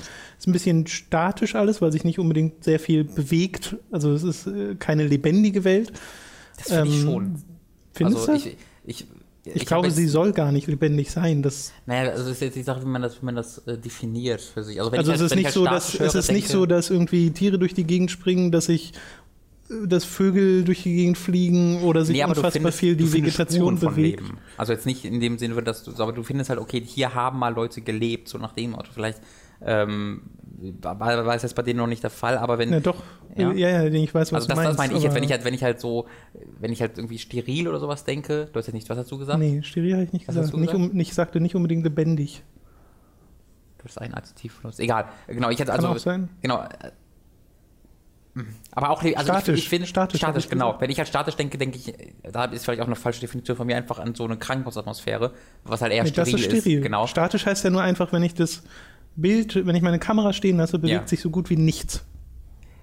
Ja, aber ich, also ich muss dann sofort irgendwie an die Bäume denken, die so ein bisschen. In, ja, aber das ist halt so seicht. Das stimmt, klar. Aber für mich, also für mich fühlte sich diese Welt halt nicht von Lebewesen lebt aber trotzdem lebendig an. Wie soll ich sagen? Es fühlt sich an, als ob da einfach, als ob das einfach eine echt ein Areal ist, wo das, das, das wirklich gibt und das, wo die Bäume leben. Das ist sehr schwierig okay, zu erkennen. Also ich will nur mal, nur mal, um das mal, ich meinte das nicht negativ. Für mich wirkt das sehr gewollt, statisch ja. und gewollt äh, hier haben mal Leute gelebt, aber jetzt gerade Mhm. nicht, äh, weil du ja auch auf diverse Sachen stößt, die alles Mögliche implizieren zu dem Zeitpunkt, zu dem ich äh, das gerade spiele, äh, weil ich eben noch nicht sonderlich weit bin. Ich hatte, glaube ich, genau drei Zeilen Text entdeckt bisher so insgesamt. Also Story ist einfach, wird durch die Umgebung mehr gemacht, als dass dir wirklich was erzählt wird. Und ja, Und auch selbst noch die- den Text- Atmosphäre, ne?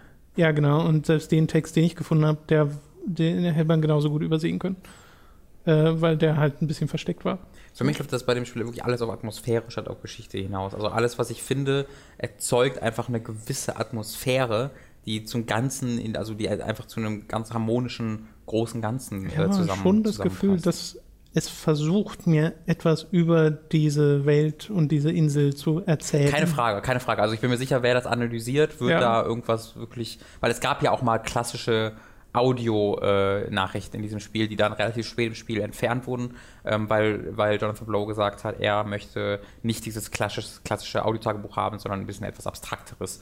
Ähm, und das finde ich auch völlig in Ordnung. Ich weiß halt für mich selbst, dass ähm, ich da einfach nicht so sehr drüber nachdenke, dass ich mir da selbst was rausziehen kann, sondern ich werde mir das dann in einem Monat mal durchlesen ähm, und dann da, ah, okay, okay, okay, Spaß dran haben. Aber man, also auch nachdem man das Spiel durchgespielt hat, sogar eigentlich erst dann findet man halt ein bisschen konkretere Sachen noch, die jetzt aber auch nicht so wirklich viel eine, eine konkrete Geschichte erzählen. Es ist sehr, sehr schwierig, da wirklich was zu sagen, ohne irgendwas zu spoilern, was auch generell für das Spiel gilt, ne? Wobei, wobei ich da finde, dass ein bisschen zu viel halt einfach. Es wurde ein bisschen ein zu große Rätsel aufgebaut, weil. Also ich finde, man kann durchaus ein paar Rätsel zeigen, wenn man dieses Spiel erklären will, auch von später. Ja. Natürlich zeigt, zeigt man dann ein, zwei Mechaniken, aber es gibt Dutzende dieser Mechaniken und es gibt hunderte dieser Rätsel. Wenn du davon eine zeigst und vielleicht zwei, drei Rätsel, versaust du niemandem die Spielerfahrung. Naja, vor allem, weil manche Leute ja so gar nicht wissen, was das ist. Ich wusste ja zum Beispiel, bevor ich gespielt habe, nicht, was für Rätsel Ja. in The Witness stecken. Und äh, die, die ich bisher hatte, basieren alle quasi auf dem gleichen Grundgerüst Mhm. und variieren das auf verschiedene Arten und Weisen. Sagen, Äh, welche, welchen Areal du schon besucht hast, so in diesem, also wo du Puzzle Nee, wirklich konkret ich hatte dir, hast? Ich hatte dir gestern ja zwei Achievement-Titel geschrieben oder Trophy-Titel. Das eine war Symmetry und das andere war. Da- Damit kann ich ja nichts anfangen, weil die gibt es auch auf dem steam Ach so, stimmt. Ja, Also was für, was für, also wenn du, wenn du die Areale vom, vom, vom das eine optischen her. äh, war so ein bisschen herbstlich Aha. oder Ja, ja. ja. Ich weiß schon, was du meinst. Und das andere war eine Burg. Oh, die hast du schon? Ja, also nicht komplett, aber Okay. die eine, ich habe zwei Laser quasi aktiviert bisher. Und den einen Laser bei der Burg habe ich aktiviert und den einen Laser bei diesem herbstlichen Ding. Die, also die Burg, find, die habe ich auch relativ früh gemacht. Ähm, aber da gab es da gab's ein Rätsel, was ich tatsächlich gebruteforced habe. Ähm, was ich einfach, weil ich nicht verstanden habe. Und ich musste mir. das eine Labyrinth oder? ja, ein, das äh, okay, vierte, das habe ich, das habe ich gestern. Das vierte. Das vierte äh, bei, bei dem du nicht langlaufen musst. Ich, ich beschreibe das so, dass man nichts spoilert, wo du nicht langlaufen musst, sondern wo du die Tafel benutzt. Ja. Also es gibt ja zwei. Okay, das ne? fand ich mega einfach. Das davor hat mich hat äh, mir die meiste Zeit im Endeffekt, also Das das, war das für mich sehen. schwerste Rätsel von denen gestern, ohne dass es wirklich schwer Da bin ich ist. tatsächlich ziemlich schnell drauf gekommen. Okay. Ähm, weil, vielleicht, weil ich auch dieses Spiel so konzentriert gespielt so, aber das heißt, machst du ja auch. Ich, also ich bin zufällig eher drauf gekommen, aber das vierte. Ich bin auch zufällig drauf gekommen, aber halt erst nach einer ganzen Okay, Weile. ja, ja. Aber beim vierten, ähm, das habe ich nie ver da, da habe ich wirklich lange vorgesagt. Das war das Einzige, wo ich immer wieder zurückgegangen bin und ich habe es nicht verstanden, was das von mir Da gab es ja dann auch so ein Ding, also wir reden jetzt tatsächlich über ein bestimmtes Areal, aber wie gesagt, wenn ihr das Spiel noch nicht gespielt habt, und selbst wenn ihr es gespielt habt, es bringt euch so gut wie nichts. Nee, also, ich glaube tatsächlich auch, ähm, wenn ihr es noch nicht gespielt habt und nicht sicher seid, ob ihr das spielen wollt, hört euch die Sachen durch an, durchaus an. Ja. Ähm, ja, wie gesagt, wir geben euch vielleicht einzelne Hinweise von dem, was in diesem Spiel drin ist, aber ich glaube, das ist total nötig, weil bei uns ist es jetzt so, wir hätten es uns wahrscheinlich auch so gekauft. Bei mir vielleicht, bin mir noch gar nicht mal so sicher. Aber zumindest bei mir gab es halt eben auch diese extreme Skepsis, die auch nachdem ich mir Reviews durchgelesen habe, immer noch nicht besänftigt war, weil halt in den Reviews steht, dieses Spiel ist richtig, richtig großartig, eines der besten Rätselspiele aller Zeiten, aber warum sage ich dir nicht?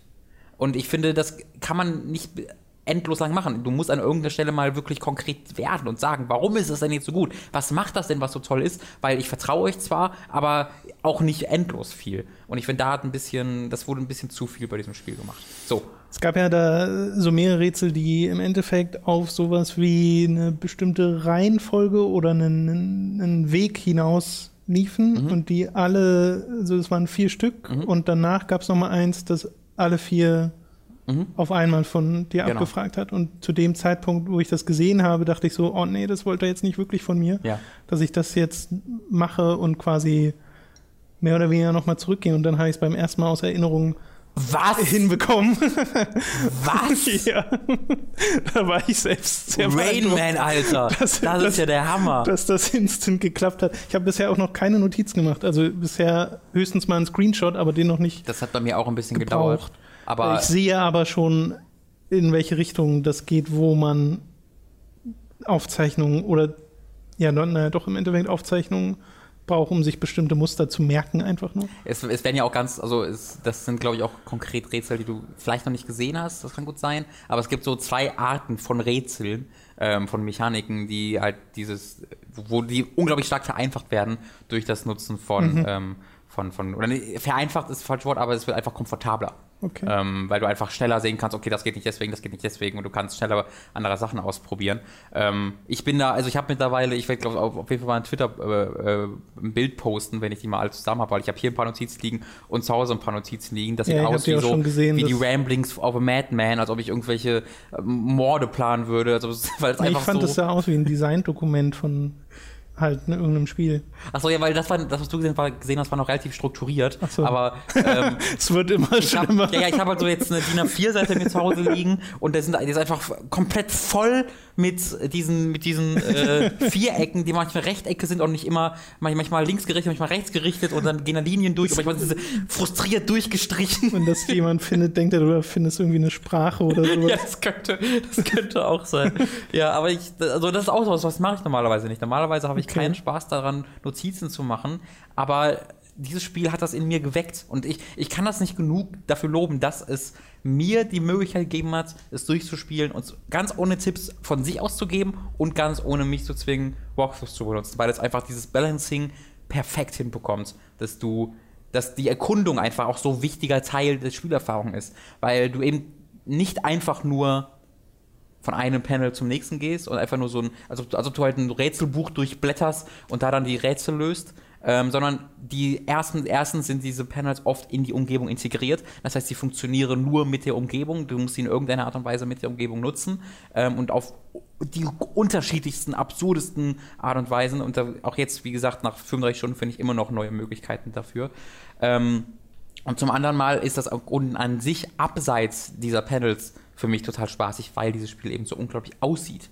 Also ich habe mich ganz, jetzt mittlerweile habe ich so ziemlich alles gefunden, glaube ich, aber wer weiß, ich habe auch noch 300 Rätsel so vor mir, deswegen. Findest du ein Schiff und kannst dann knows? von der Insel weg. Ja, ja, wahrscheinlich. ähm, also das kann sehr gut sein, dass es dann noch die krassesten Sachen auf mich warten.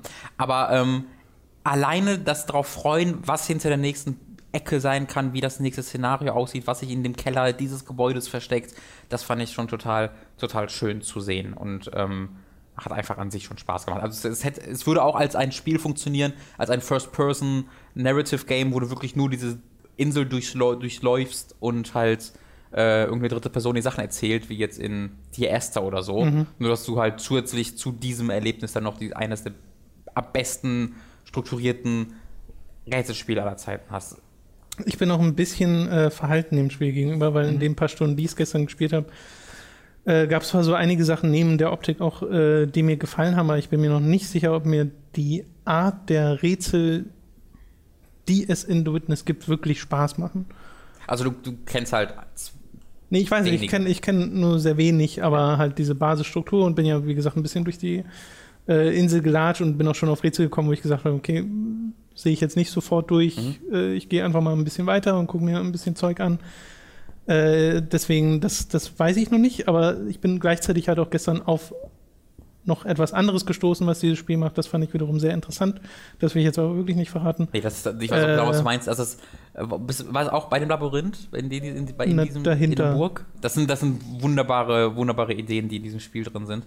Ähm, bei mir hat es tatsächlich so in den letzten 10, 15 Stunden hat so wirklich, es hat schon voll Klick gemacht, dass es mir Spaß gemacht hat, aber in den letzten 10, 15 Stunden ähm, war dann wirklich so der Moment, wo ich einfach begeistert war, wo, wo ich nicht mehr aufhören könnte und wo die Genialität, die Struktur dieses Spiels wirklich aufgefallen ist, weil mir da auch nochmal klar wurde, wie dieses Spiel einfach keine Kompromisse macht. Also es ist total schön zu sehen, dass hier äh, jemand ähm, eine Idee hatte und auf diese Idee aufgebaut hat und auf diese Idee so lange aufgebaut hat, bis er keine guten Ideen mehr hatte und dann aufgehört hat. Und es war, Geld war kein Thema, es, äh, also äh, Zeit war kein Thema. Dieses Spiel geht genau so lange, bis keine Ideen mehr drin waren. Ähm, und das ist das Geniale an diesem drin. Es ist kom vollkommen kompromisslos, weil Jonathan Blow halt das Geld hatte, sein Team zu bezahlen, weil er das Geld hatte, Künstler zu bezahlen, die sich um die Optik dieses, dieses Spiels kümmerten, weil er das Geld hatte, Architekten zu bezahlen, die diese wunderbaren Gebäude, es ist tatsächlich so, Archi echte, Archi echte Architekten waren für die Gebäude verantwortlich, damit die auch in diesem Sinne halt Sinn ergeben. Ähm, und dieses Spiel ist einfach komplett kompromisslos. Ähm, und hört in der und das ist einfach etwas, was man sehr, sehr selten sieht. Und das ich ja, toll. Bei mir fehlt der Klick sozusagen mhm. noch. Der kam bei Braid sofort, weil das halt von, ich von Anfang an zumindest die augenscheinlich interessantere Mechanik ist mit diesem, mit diesem Zeit, mhm. dieser Zeitmanipulation. Äh, womit ich ja nicht sagen will, dass ich nicht glaube, dass der noch kommt, weil ich durchaus das Interesse habe, das noch weiter zu spielen. Das ist, äh, Klick ist fast das falsche, falsche, falsche Geräusch, ist fast das, das falsche Wort dafür, weil es ja nicht, weil es nicht eine Sache dir präsentiert, wo du sagst, oh mein Gott, jetzt ist es. Nö, ich weiß, das, das, das erwarte ich ja auch gar nicht. Wird, nee, nee, ne? das erwarte ich ja auch gar okay, nicht. Nur das ist halt so ein paar also bisher bin ich einfach noch nicht an dem Punkt, an dem ich sage, okay, das macht mir durchweg Spaß, sondern mhm. ich spule so ein bisschen ab und habe zum einen manchmal Rätsel, wo ich so ein bisschen davor sitze, manchmal Rätsel, wo ich sage, okay, die Lösung gefällt mir total gut, manchmal auch welche, wo ich sage, die Lösung ist total offensichtlich. Jetzt ist es nur die Ausführung, die einfach lange dauert, mhm. weil ich mir was, was, was, merken muss oder was aufzeichnen müsste, mhm. um es äh, zu vereinfachen. Äh, das findet zum Glück ziemlich, ziemlich selten statt. Ähm, also da hast du eigentlich schon das. Die, na, es gibt noch eine, ein Beispiel, wo es auch ein bisschen mehr gemacht wird, aber äh, das war eigentlich der, das, der größte Offender in diesem Sinne, den du schon da hattest, wo man das machen muss, was du meinst. Ähm, ich möchte das wirklich empfehlen, und zwar aus allertiefstem Herzen auch an. Also, ihr müsst natürlich Interesse kostet an Puzzlespiele haben. 36 Euro, ne? Oder? Äh, der hat so einen 40, ganz komischen Preis. Also, ich glaube, es kostet 40 mit, äh, mit äh, äh, Rabatt gerade. Könnte das sein? Nee, ich bin der Meinung, also wenn dann 36 mit Rabatt und 40 voll. Aber ich war der Meinung, es kostet ich, einfach, ja. ich glaube, es waren 40 Dollar und in Europa kostet es aber 36 Euro. Achso, okay. Das kann gut, natürlich auch sehr gut sein. Es klingt vielleicht zuerst wie, es ist ja voll viel Geld für so, für ein, ich mache in dem Spiel doch nur Puzzle äh, auf, auf Panels, aber das ist halt so, als wenn du sagst, ich schieße in dem Spiel nur. Das kostet ja, also man Euro. muss einfach sich halt einfach bewusst sein, dass es ein Rätselspiel ist, in dem man Rätsel löst und wenn man Rätsel lösen will, ist es. Ja, genau, also, aber halt die Sache ist halt, die Rätsel benutzen halt diese Sprache dieser, dieser Panels, ne, dieser, dieser Vierecke und das erweckt den Eindruck, als ob die alle gleich sind und als ob die sich alle gleich spielen, also ob du immer das Gleiche machst, aber es ist halt nicht so. Das ist halt so, als ob du in einem Mario-Spiel sagst, ich springe ja immer, es ist ja immer das Gleiche. Es ist halt einfach nur die Sprache, die dieses Spiel nutzt, um deinen Input in die Spielwelt zu übertragen. Ähm, und das ist halt sehr schwer zu kommunizieren und das, da haben Medien nicht so ganz den besten Job gemacht, das zu kommunizieren, finde ich. Ähm, ich werde mal gucken, ob ich da was hinbekomme oder ob ich da auch sage, okay, wenn ich das kommunizieren will, spoil ich das gesamte Spiel, ich lasse es lieber doch sein. Ähm, mal schauen. Erstmal muss ich selbst noch fucking 300 Rätsel oder so lösen und ich bin da gerade und ah, ah, hm, Tom. Ich freue mich. Ja. So, wir haben noch ein paar andere Spiele hier zu stehen. Zum einen Satellite Rain. Genau, das ist, geht ganz schnell. Ähm, das wollte ich ursprünglich im letzten Stream zeigen und dann im Tutorial ist mir aufgefallen, ja, es dauert ein bisschen länger, das zu lernen. Das wäre jetzt nicht allzu spannend für einen äh, Stream, weil ich es selbst noch nicht gut genug dafür kann. Ähm, das habe ich zu Hause nachgeholt und dann halt ähm, auch nochmal weiter nach dem Tutorial gespielt. Insgesamt so eine Stunde vielleicht, also auch noch relativ kurz. Aber ich habe innerhalb dieser Stunde, vielleicht waren es auch eher anderthalb, ich bin mir nicht sicher. Jedenfalls habe ich in dieser Zeit aber gemerkt, dass mir das keinen Spaß macht. Ähm, was vor allen Dingen an der Struktur liegt. Du bist da in einer ziemlich großen, offenen Welt, wo du dann einfach Aufgaben bekommst, wie, wie da ist eine Bank, da, kann, die kann, da kannst du einbrechen, Da ist, eine, ist ein Militär-Checkpoint, da kannst du einbrechen. Äh, und da ist auch noch eine, in Anführungszeichen, Hauptmission, wo du einbrechen kannst. Aber es ist jetzt nicht so, dass die Hauptmissionen sich in irgendeiner Art und Weise von diesen anderen optionalen Zielen unterscheiden. Also erstmal, wir erstmal grundlegend, Satellite Rain wird ja wahrscheinlich nicht jeder kennen, ist ein Top-Down, ja, stimmt, Echtzeit, Taktik, mhm. Spiel mit so ein bisschen Heist-Ansatz. Syndicate kann man tatsächlich Syndicate, genau. denken. Genau. Der erste, es kommt von den Machern von Syndicate Wars. Nicht Assassin's Creed, nicht der EA-Shooter, sondern das alte Syndicate. Genau. Also um konkret an Syndicate Wars, das kenne ich gar nicht, aber das habe ich bei der Recherche dann gesehen. Äh, und da sind wohl auch äh, der Macher hinter Syndicate Wars ist okay. auch für Satellite Rain verantwortlich. Bullfrog, oder? Syndicate? Syndicate, ja, ob Syndicate Wars das auch war, das weiß ich ja, nicht. Okay. Ähm, und mir macht es einfach nicht so viel Spaß, weil es mir einfach die offene Welt nicht das ist, wonach ich in diesem Spiel geguckt habe, weil ich mich eigentlich gefreut habe auf strukturierte Missionen, wo ich fast schon puzzelmäßig herausfinden muss, wo ich hin muss. Aber ich habe da so eine unglaublich lange Zeit einfach damit verbracht, von A nach B zu rennen, weil diese Welt so groß ist und du ungefähr drei Sekunden lang sprinten kannst mit deinen Gegnern, was du ja in dem kurzen Tutorial schon gesehen hast, äh, mit deinen Leuten, meine ich, Entschuldigung. Und dann musst du wieder drei Minuten laufen, bis sich es aufgelöst hat und dann können sie wieder für drei Sekunden sprinten. Ähm, und du schaltest dann natürlich mit der Zeit auch Fast Travel Points frei und so, aber es dauert halt eine, ein bisschen und in dieser Zeit rennst du einfach durch diese Stadt, die cool aussieht, aber dann doch recht gleich aussieht von dem, was ich gesehen habe. Es gibt natürlich viel in dieser Stadt, was ich noch nicht gesehen habe. Ähm, aber es hat halt mein Interesse unglaublich schnell verloren, weil ich innerhalb der ersten Stunde oder der ersten anderthalb Stunde, der ersten zwei Stunden, ich bin mir nicht ganz sicher, schon etliche Wiederholungen vonstatten gingen. Mhm. Und ähm, damit dann auch das grundsätzliche Gameplay nicht so hundertprozentig zugesagt hast, du bist dann halt in dieser Top-Down-Perspektive und das findet alles in Echtzeit statt. Ähm, in der Echtzeit schleichst du dich dann in der Regel in die Basen rein und versuchst so sehr zu schleichen, wie es geht. Und wenn du erkennt wirst, ballerst du halt. Ähm, aber die KI war richtig mies. Also es war mal so, dass ich innerhalb so einer, von so einer Basis war mit meinen Leuten und ähm, wurde dann äh, gefunden. Ja, ich wurde entdeckt. Und in der Sekunde, wo die mich entdecken, stehen die kurz da und sagen, oh, ich habe jemanden entdeckt. Und der stand dann da, der Gegner. In der Sekunde bin ich dann weggesprintet und dann war ich halt, bin ich halt entkommen. Okay. Also, aber der, ich, ich bin in seinem, ich bin in seinem Augenwinkel noch drin geblieben. Der hat mich direkt angeguckt und gesagt, ah, oh, ich sehe dich. Und ich bin einfach geradeaus an dem vorbei weggesprintet. Und wenn der gerade noch damit beschäftigt war, an diesen Punkt zu gucken, und dann bin ich einfach entkommen. Und so verlief jedes Mal eine Situation, wenn ich entdeckt wurde, bin ich einfach irgendwie im Kreis gesprintet oder einfach irgendwie um eine Ecke. Und die KI hatte so eine Wegfindung, dass sie nicht wusste, was sie machen soll. Und ich bin dann sehr, sehr schnell dadurch leider wieder hm. entkommen. Ähm, und ich weiß nicht so ganz, ob das ein Bug war immer wieder bei mir oder ob ich ab versehentlich den gleichen Glitch ausgenutzt. Ich bin mir nicht sicher, weil es sich einfach falsch angefühlt hat ähm, und dann auch einfach nicht so viel Spaß gemacht hat, tatsächlich deswegen. Ähm, dazu kommt noch die Bedienung, die nicht gut ist. Also das UI ist all over the place. Dann ist es, gibt es so Sachen wie, du wählst alle deine Einheiten mit Steuerung plus A aus. Wenn du aber nur A drückst, gehst du in den Angriffs, Angriffsmodus. Und wenn du im falschen, wenn du irgendwie in, in der offenen Welt in der Stadt unterwegs bist, in den Angriffsmodus gehst, während Wachen dabei sind, wirst halt angegriffen, weil du deine Waffen ziehst und dann, ähm, ja, mhm. das wollen die halt nicht. Das heißt, es ist mir mehrere Male passiert, dass ich alle Leute auswählen wollte, aber versehentlich einfach in den Angriffsmodus ging.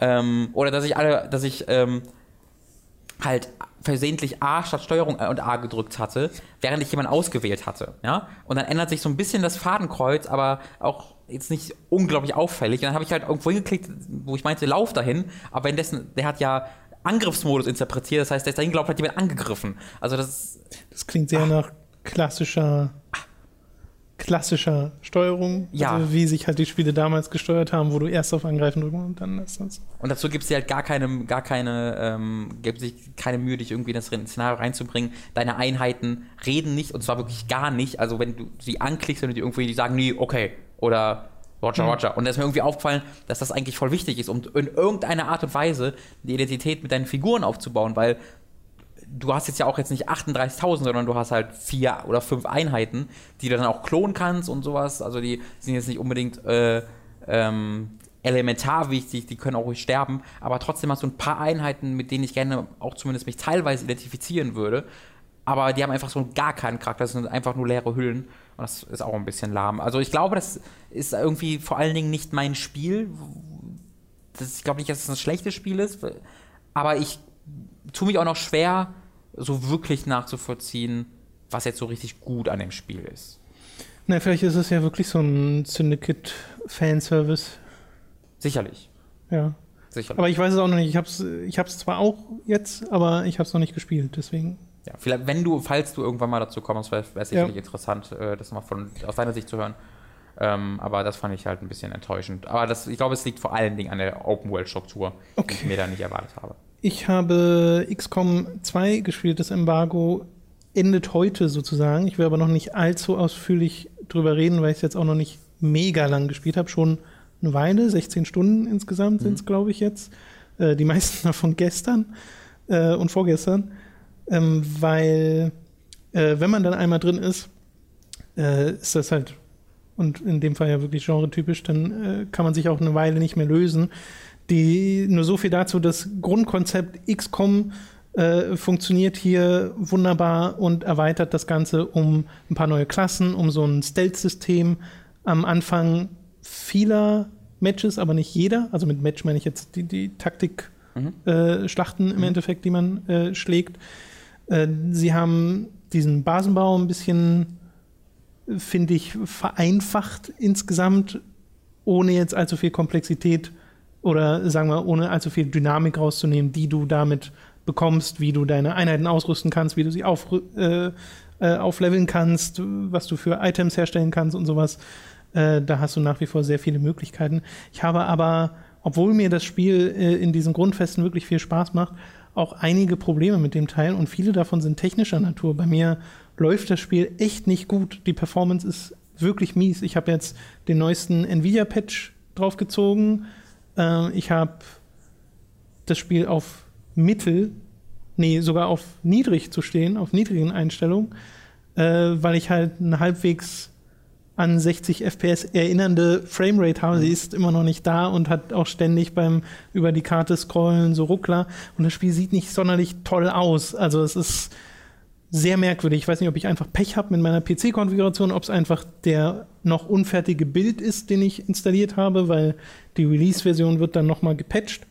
Das, kann, das, das ist meine Vermutung. Das klingt so nach Day One Patch, der die. Würde es mal stark hoffen, aber zumindest waren diese Probleme nicht in der, in der Liste drin, die ja. der Publisher dann immer mitschickt mit den Review-Codes, wo steht, okay, das sind die bekannten Probleme. Mhm. Ähm, ja, keine Ahnung. Das ist das eine. Zum anderen brauchen Gegner manchmal sehr lange oder beziehungsweise es gibt so ganz komische Pausen. Normalerweise machst du deinen Zug, dann wird dein Zug beendet und es steht Enemy Activity unten und dann macht der Gegner was.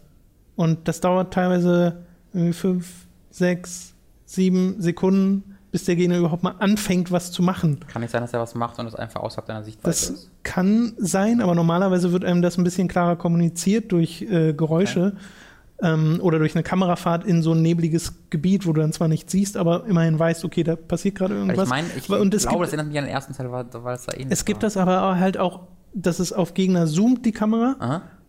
und dann gibt es diese Pause. Und dann machen diese Gegner etwas. Also es ist sehr merkwürdig. Ich habe irgendwie das Gefühl, das Spiel wartet an Ja, manchen Stellen halt auf nach. irgendwas. PC Genau, es denkt bist du nach. auch nicht sofort dabei. Vielleicht ist dein PC auch einfach zu schlecht. Das kann Das, auch- ne? Ich- das du frag hast, ich- du ich hast frag halt einen mich- extrem dummen PC. Ich, ich frage mich die ganze Zeit, ob das irgendwie was mit CPU oder so zu tun hat, äh, weil so gut kenne ich mich da auch nicht aus. Du hast einen Ähm, dummen PC. Ich finde die Idee so lustig, dass den Zug immer, dass das auch der Gegner aber schlechter wird. schlechter, ja. äh, ich hatte aber auch ein paar äh, Glitches, also wo äh, zum Beispiel eine meiner Einheiten in den Boden reingeklippt ist Mhm. und dadurch einen Gegner aktiviert hat, die ganz, ganz weit weg waren auf der Map. Und die wurden dann halt aktiv und sind auf mich zugekommen. Und da dachte ich mir dann auch so, hä, muss das so sein? Ist direkt in seine Falle gelaufen. genauso habe ich auch festgestellt, dass dieses Verschleierungssystem, was es gibt, dieses Stealth-System, was dich ja ermutigt, dich bis zum Zielort auf der Map vorzuschleichen, ohne entdeckt zu werden. Was ich an und für sich total cool finde, das so ein bisschen mit reinzubringen, weil es mich so auch an Invisible Ink erinnert. Äh, aber es erscheint mir total random, wie meine Leute entdeckt werden. Dass zum Beispiel, wenn ich auf einem Dach stehe und jemand am Boden dran vorbeiläuft, entdeckt er die auf dem Dach, obwohl die da in Cover sitzt. Okay. Und ich mich frage, okay, niemals ist dort ein Blickwinkel, äh, in dem der das erkennen würde. Äh, oder halt auch so Sachen, dass du Aliens Patrouillen hast. Das ist wahrscheinlich die Antwort. Dass du Patrouillen hast. Äh, und da kam so ein bisschen dieses Quick Save, Quick Load Ding rein. Äh, ich hatte mich an eine Stelle verfrachtet und die Patrouille kam genau in, auf meine Stelle, wo, Mhm. wo meine Leute in Stealth saßen und haben die dann natürlich entdeckt. Und dann habe ich äh, Quickload gemacht und gesagt, okay, ich gehe mal an die andere Stelle, an die andere Seite, weil ich ja jetzt weiß, okay, die gehen da an. Und die kamen dann wieder direkt auf mich zu. Das heißt, die Patrouille scheint sich irgendwie doch in meine Richtung zu Hast du das bewegen. gehört? Nee, also auch das würde dir das Spiel kommunizieren. Es gibt da nicht sonderlich viel Finesse. Okay. Concealment heißt das. Und solange du in diesem Concealment drin bist, wirst du nicht gesehen. Und wenn du einmal gesehen wirst, sind alle raus. Es Okay. sei denn, es gibt so eine Klasse, die hat so Spezialfähigkeiten, dass sie auch weiterhin dann äh, in Stealth quasi äh, drin bleibt. Aber ja, es gibt halt immer wieder so kleine, Das ist übrigens voll cheaten innerhalb von einer Mission zu quickloaden. kleine, naja, äh, so muss ich, muss ich das aber spielen, weil sonst finde ich es einfach zu frustrierend. Ja, okay. wenn du dann deine ganzen Einheiten verlierst und dann kommst du ja später auch nicht mehr hinterher mit dem Aber das Upgrade. ist doch, aber das ist doch, also ich finde immer, das war das, so ein bisschen das. Also jeder soll so spielen, wie er will. Das ist jetzt gar keine. Du spielst falsch, sondern einfach nur ein Vergleich mit dem, wie ich gerne spiele. Ähm, ich habe es halt tatsächlich versucht, so zu spielen, dass ich, wenn ich halt Leute verliere, das halt Kacke ist, aber das Spiel war schon darauf ausgebalanced, fand ich. naja, ich habe XCOM 2 genau so angefangen Okay. zu spielen. Das Ding bei mir ist aber, ich habe XCOM 1 nicht gespielt, so gut Mhm. wie nicht. Ich habe äh, ein paar Tage bevor ich mit XCOM 2 angefangen habe, mal äh, vier Stunden reingespielt in das erste XCOM, um so ein Gefühl dafür zu bekommen, äh, wie das Spiel ist. Und dann haben wir schon den Review-Code bekommen für XCOM 2. Ich überlege gerade, ob das wirklich XCOM war. Ja, Entschuldigung. Äh, ne, könnte ich mir vorstellen, weil das ist ja, es gibt ja den Iron Man-Modus, wo genau Den habe ich das, aber nicht gespielt. wo genau das aber so das Ding ist. Und ich weiß, dass das bei XCOM Veteran als der Spielmodus gilt, in dem man dieses Spiel spielt. Äh, was ich total verstehen kann, aber ich kenne dieses Ja. Spielprinzip und diese ganzen Mechaniken nicht gut genug, als dass ich mir das zugetraut hätte auf Dauer. Ich habe es aber am Anfang versucht und die Folge dessen war, dass mir so oft einzelne Soldaten weggestorben sind, dass ich äh, in der Mitte der Kampagne so schlechte Einheiten hatte, dass das Spiel einfach so schwer wurde Ja. und einfach nur noch frustrierend, also es wurde wirklich nur noch frustrierend im Zusammenhang mit diesen Ja. Glitches und der Performance und all diese Dinge. Und dann habe ich mir gesagt, okay, ich muss jetzt eine neue Kampagne anfangen, habe das neu angefangen, kannte jetzt die Mechaniken, die auf mich zukommen und es lief smooth. Mhm. Und da habe ich dann auch angefangen, meine Soldaten ein bisschen zu individualisieren, den allen die gleiche Rüstungsfarbe zu geben. Sie haben alle lila Haare. Also, dass es so ein Stil ist, der sich durch meine merkwürdige Gorilla-Gruppe da durchzieht, weil man ja auch nicht mehr der, die von verschiedenen Staaten unterstützte XCOM-Organisation ist, sondern die Aliens haben ja die ganze Welt übernommen, mehr oder weniger, und du bist jetzt so eine Guerilla-Rebellen-Organisation. Das finde ich ein ganz interessanter Twist äh, für diese Formel. Äh, ja, wie gesagt, ich wollte es eigentlich noch nicht so ausführlich machen. Äh, es macht Spaß. Ich habe, wie gesagt, diese technischen Probleme, da solltet ihr zumindest ein Auge drauf haben auf die äh, Performance und die Reviews, die dann wirklich nach dem Release kommen. Ist das heute? Nee, nee, Okay. Release ist in ein paar Tagen, Okay. glaube ich. Aber ich, also heute fällt halt das Embargo. Je mehr ich drüber nachdenke, desto mehr glaube ich, dass das eher ein anderes Spiel, wo ich das so konsequent gemacht habe. Weil ich habe es aber 360 gespielt und da gab es, glaube ich, halt kein Quicksave und Quickload. Aber ich meine, ich habe schon, ich habe halt nie in der Mission, glaube ich, gelandet, sondern ich habe eher dann die Mission neu angefangen. Und das halt dann eher selten, weil das ja ein Zeitaufwand war. Aber ich glaube, ich habe das auch schon ab und zu gemacht. Ich bin mir aber Okay. nicht mehr ganz sicher. Also jetzt in meinem zweiten Restart sozusagen muss ich das auch äh, nicht mehr annähernd so oft machen, dieses Quick Save, Quick Load, weil ich halt, wie gesagt, die Mechaniken kannte, sehr viel vorsichtiger vorgegangen bin. Und etwas, äh, was ich noch erwähnen wollte, was mir schon bei diesen vier Stunden mit XCOM 1 aufgefallen ist, nachdem ich sowas wie SteamWorld Heist oder Invisible Ink gespielt habe, Spiele, die eindeutig inspiriert sind von dem Kampfsystem von XCOM, ist es sehr schwer, zu diesem Kampfsystem zurückzugehen, wo sich Leute zwei Felder gegenüberstehen können und daneben schießen. Das finde ich so frustrierend, dass du eine Trefferchance hast von 95 Prozent und der schießt daneben. Ja. Und das passiert mir verhältnismäßig oft, wo ich mir denke, Alter, was soll denn das? Und der, das Alien wiederum schießt aus 20 Meter Entfernung durch Gebäude in den Kopf meiner Leute. Und das ist halt so. Aliens. Äh, das ist so dieser, dieser Trefferchance-Aspekt, der mich da manchmal noch aufregt. Ich weiß, dass das ein bisschen zu XCOM gehört, aber ich mochte in Invisible Ink so gerne, dass ich, da schießt du natürlich kaum und Ja. willst ja eigentlich den Gegnern aus dem Weg gehen, aber dass das immer 100% ist, nichts davon ist irgendwie eine Chance, die passieren kann.